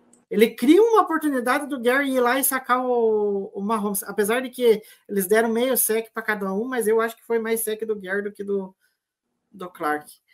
É, mas querendo ou não, o Clark ele criou uma oportunidade de do Gary fazer o sec ali e terminar com a jogada. Custa fazer mais isso? Né? Não, não custa nada. Mas só vai querer defender só na red zone, né? Mas enfim, é coisa assim que não dá para entender. É, por fim, é, outro destaque da defesa que eu queria dar é para esse aqui, né? Que é o Vanessa. Enfim, estreou com um sec no Lambeau Field, né? É, no, no, foi logo após o sec do Gary, né? É, aí o, o é, é, mas é que, enfim, agora eu não vou lembrar a jogada, mas acho que foi quase na sequência. E o Vanessa ali fez o primeiro sec dele no, no Lambeau Field, mas enfim, é, eu acho que é o, o pass rusher do Packers, quando quer funcionar, ele funciona. Só, só basta o Barry querer fazer as coisas direito, mas vai esperar o quê, né, Felipe? É difícil de querer alguma coisa do, vindo do Barry. É, cara, eu acho que o Vanessa vai ser um bom é, pass rusher na liga. Só tem que dar tempo cara, que nem com o Gary. Gary a gente teve que esperar um bom tempo. A gente podia esperar, porque a gente tinha o, o Preston Smith e o Zedarius Smith no, no pass rush, e o Gary virou esse monstro que a gente, que a gente vê. E, cara, tem que ter muita paciência com, com o Vanessa. Tem o Preston Smith, que assim, não é mais o cara que era antes, mas é, ainda é um veterano sólido, que teve um sec. Aí o sec dele aí, ó, quando a gente fala. Uhum. O Gary, que é essa besta hoje. Então, assim, calma, gente. A gente já. Tudo bem que o Packers está brigando por playoffs. A gente, já, a gente não achava que o Packers ia ganhar Super Bowl esse ano. Ele tem tempo uhum. para desenvolver. Ele, ele tem tempo para desenvolver. Como muita gente nesse time tem tempo para desenvolver também. Sim, é, eu acho que tem tudo aí pro, pro o que eu posso dizer pro pro Vanés é, se desenvolver. Eu acho que ele já mostrou alguns flashes, mas enfim. É, Para encerrar sobre a defesa, é, vamos falar aqui, acho que talvez da jogada mais importante da partida para a defesa, né?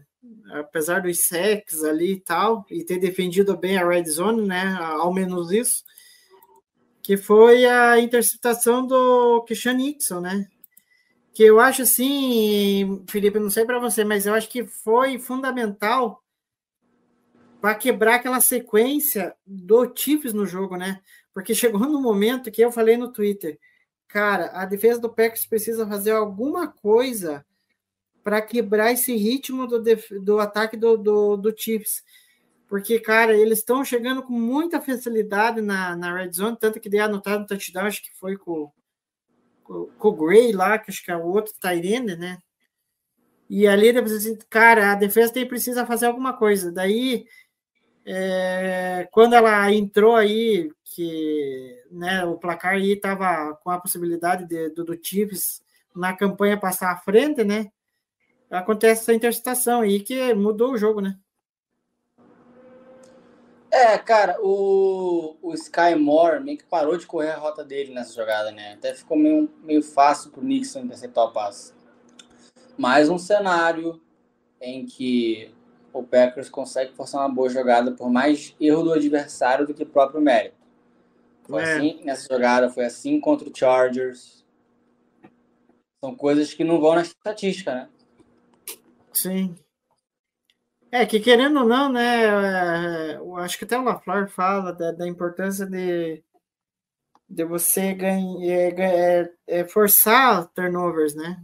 E querendo ou não, a defesa do Packers consegue, mas só que aí eu falo assim que falta um pouco de consistência de conseguir fazer, forçar os turnovers. É, mas enfim, agora a gente vai, vai passar para frente aí, né? Falar né, sobre o próximo jogo, que é só na segunda-feira. É, a gente já falou bastante aí do, do que foi o jogo contra os Chiefs. É, agora a expectativa é sobre o jogo contra, o, contra os Giants, né? Que é um jogo em que, que nem a gente já até falou, é, vai ter um gramado problemático, já teve várias lesões lá. Enfim, é, Felipe, o que, que você espera desse, desse duelo? É, quais é, quais pontos assim você quer ver do ataque? Possivelmente agora sem o Watson e enfim, a defesa não dá para esperar muita coisa, a não ser que ela consiga parar o Giants em 20 pontos, né? Porque o que vai ter decorrido do Sacon Barkley vai ser uma grandeza. É, assim, se o Packers conseguir conter o Saquon Barkley, é, o jogo vai ficar muito difícil para o Giants, porque a linha ofensiva do Giants é a que mais cede sexo na liga. O Giants tem um quarterback calouro que não jogou em, em nível elite no college. O Packers tem Rashan Gary, tem Kenny Clark, tem Van Ness, tem Preston Smith. Então, se o Packers conseguir parar o ataque do Giants, conseguir parar o jogo terrestre do Giants, para ser mais específico, tem tudo para fazer a noite do Tommy DeVito um inferno. Eu espero muito que isso aconteça. E, cara, o ataque do Packers, eu espero, eu, eu espero muito, muito mais do mesmo pro Loves.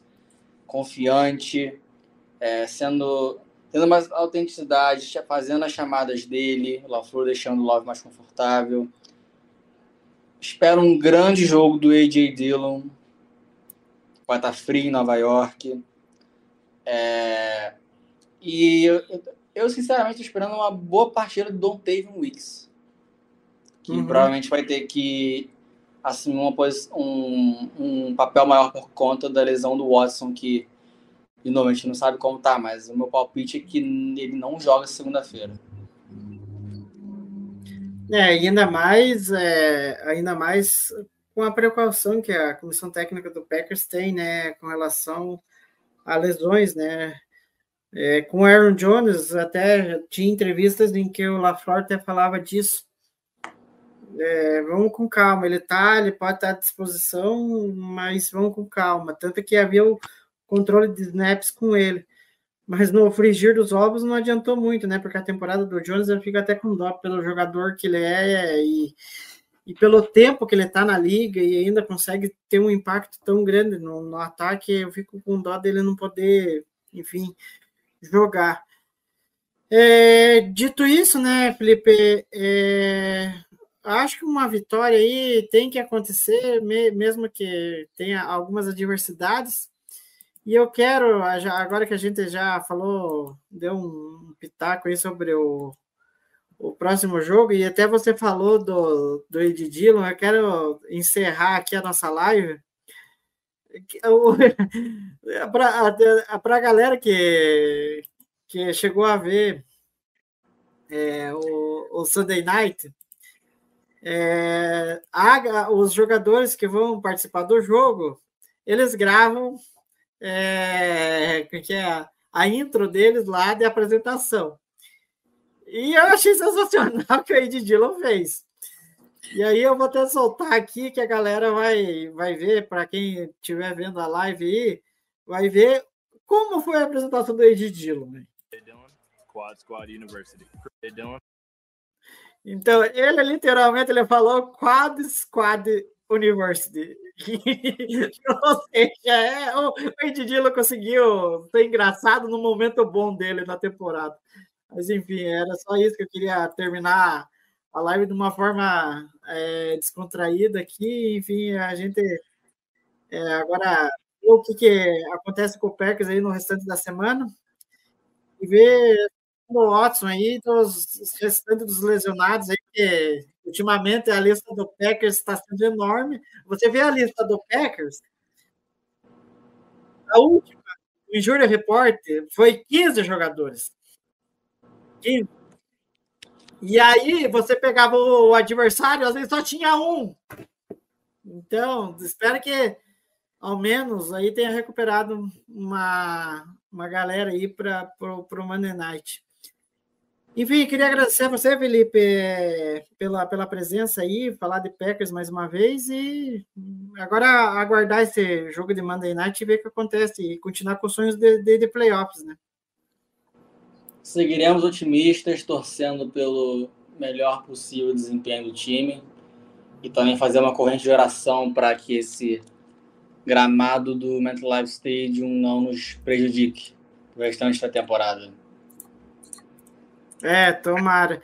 É, não, e só outra coisa, né? Que eu ia. É, eu não ia falar nisso porque eu não gosto de falar, mas, mas eu tenho que falar um pouquinho, porque eu achei a, aquela última campanha do Chiefs, tudo bem que, que nem a galera estava falando, é, acabou prejudicando os dois lados, prejudicou o Chiefs, prejudicou quem que é o, o prejudicou o próprio Packers. Mas, cara, essas duas jogadas aqui eu não me conformo. Que é, a primeira é essa aqui do, né, do, do Mahomes, ele leva o teco é, dentro do dentro de campo, né? E, cara, ele, tá, ele, o time já não tinha mais tempo para pedir. E aí os árbitros me marcam uma falta de violência desnecessária é, pensando que o que o quem que é o pensando que o Mahomes estava fora de campo e ele e vocês verem aí ele não estava fora de campo né? Então era uma como que era? Uma era uma jogada ali que foi marcada errada. E aí tem essa outra aqui que é, ainda foi meu irmão que tinha falado e eu tinha tive a mesma sensação e que a arbitragem também marcou errado, né? Que, que foi a jogada do do Valdez Scantling, em que ao passe ali na, na lateral e o time estava sem tempo, o, o, dá para perceber bem que o Valdez para dentro do campo e o relógio era para estar tá rodando e possivelmente o Chiefs nem sei se teria a chance de fazer a Hail Mary, porque daí o, o tempo ia rodar e, e aí a arbitragem acabou ajudando aí de novo. Mas só quero ressaltar que não foi só o Packers prejudicado, o Chiefs também. E a qualidade da arbitragem da NFL tá uma coisa medonha. Mas enfim, espero que contra os Giants não, não tenhamos problemas aí. É, enfim, não sei se você quer falar alguma coisa da arbitragem. É, Felipe, senão a gente encerra por aqui. Cara, eu, eu queria ter uma câmera me gravando, reagindo aos jogos, porque esse lance, esse primeiro lance aí que você mostrou da falta do, do Jonathan Owens no Mahomes, de unnecessary roughness, que ele tá dentro de campo, cara, é, quando eu vi o replay, eu senti que a minha alma saiu do meu corpo de tanto reclamar, cara, porque é bizarro, porque eu fiquei furioso com aquela falta. A arbitragem da NFL é tenebrosa e, e chamar de tenebrosa é um elogio. Uhum. Enfim. É, enfim. E só para encerrar da minha parte, é, eu vou, vou citar uma frase aqui do Dan Orlovsky, né, que faz análise aí dos times, dos QBs e tal. E aí ele colocou uma frase aqui analisando o Jordan Love, os Packers e tal, para vocês refletirem e não ficarem reclamando do head coach que vocês têm. Entendeu? Ele pode ter passado por turbulências, é, né? Mas ele conseguiu dar a volta por cima, né? Tanto que é, a comunicação dele com o coach staff melhorou. E E a gente tá vendo os resultados agora. E o Dan Lorvis que falou o seguinte: Eu amo como os Packers estão dando a Love jogadas em que ele pode agir mentalmente, né? Ao mesmo tempo em que ele pode também ali dominar a linha de scrimmage. Então, cara, é isso, é, tá, tá dado o recado. E queria agradecer mais uma vez o Felipe. E a gente se vê semana que vem, na próxima quarta-feira, aí para falar do jogo de, de segunda-feira contra os Giants. E tomara que com todo mundo, é, com todo mundo é, saindo ileso de lesões lá, porque ninguém merece encarar uma partida no MetLife Stadium com aquele gramado. E deixa eu meu sincero, gol, pack, gol e até semana que vem.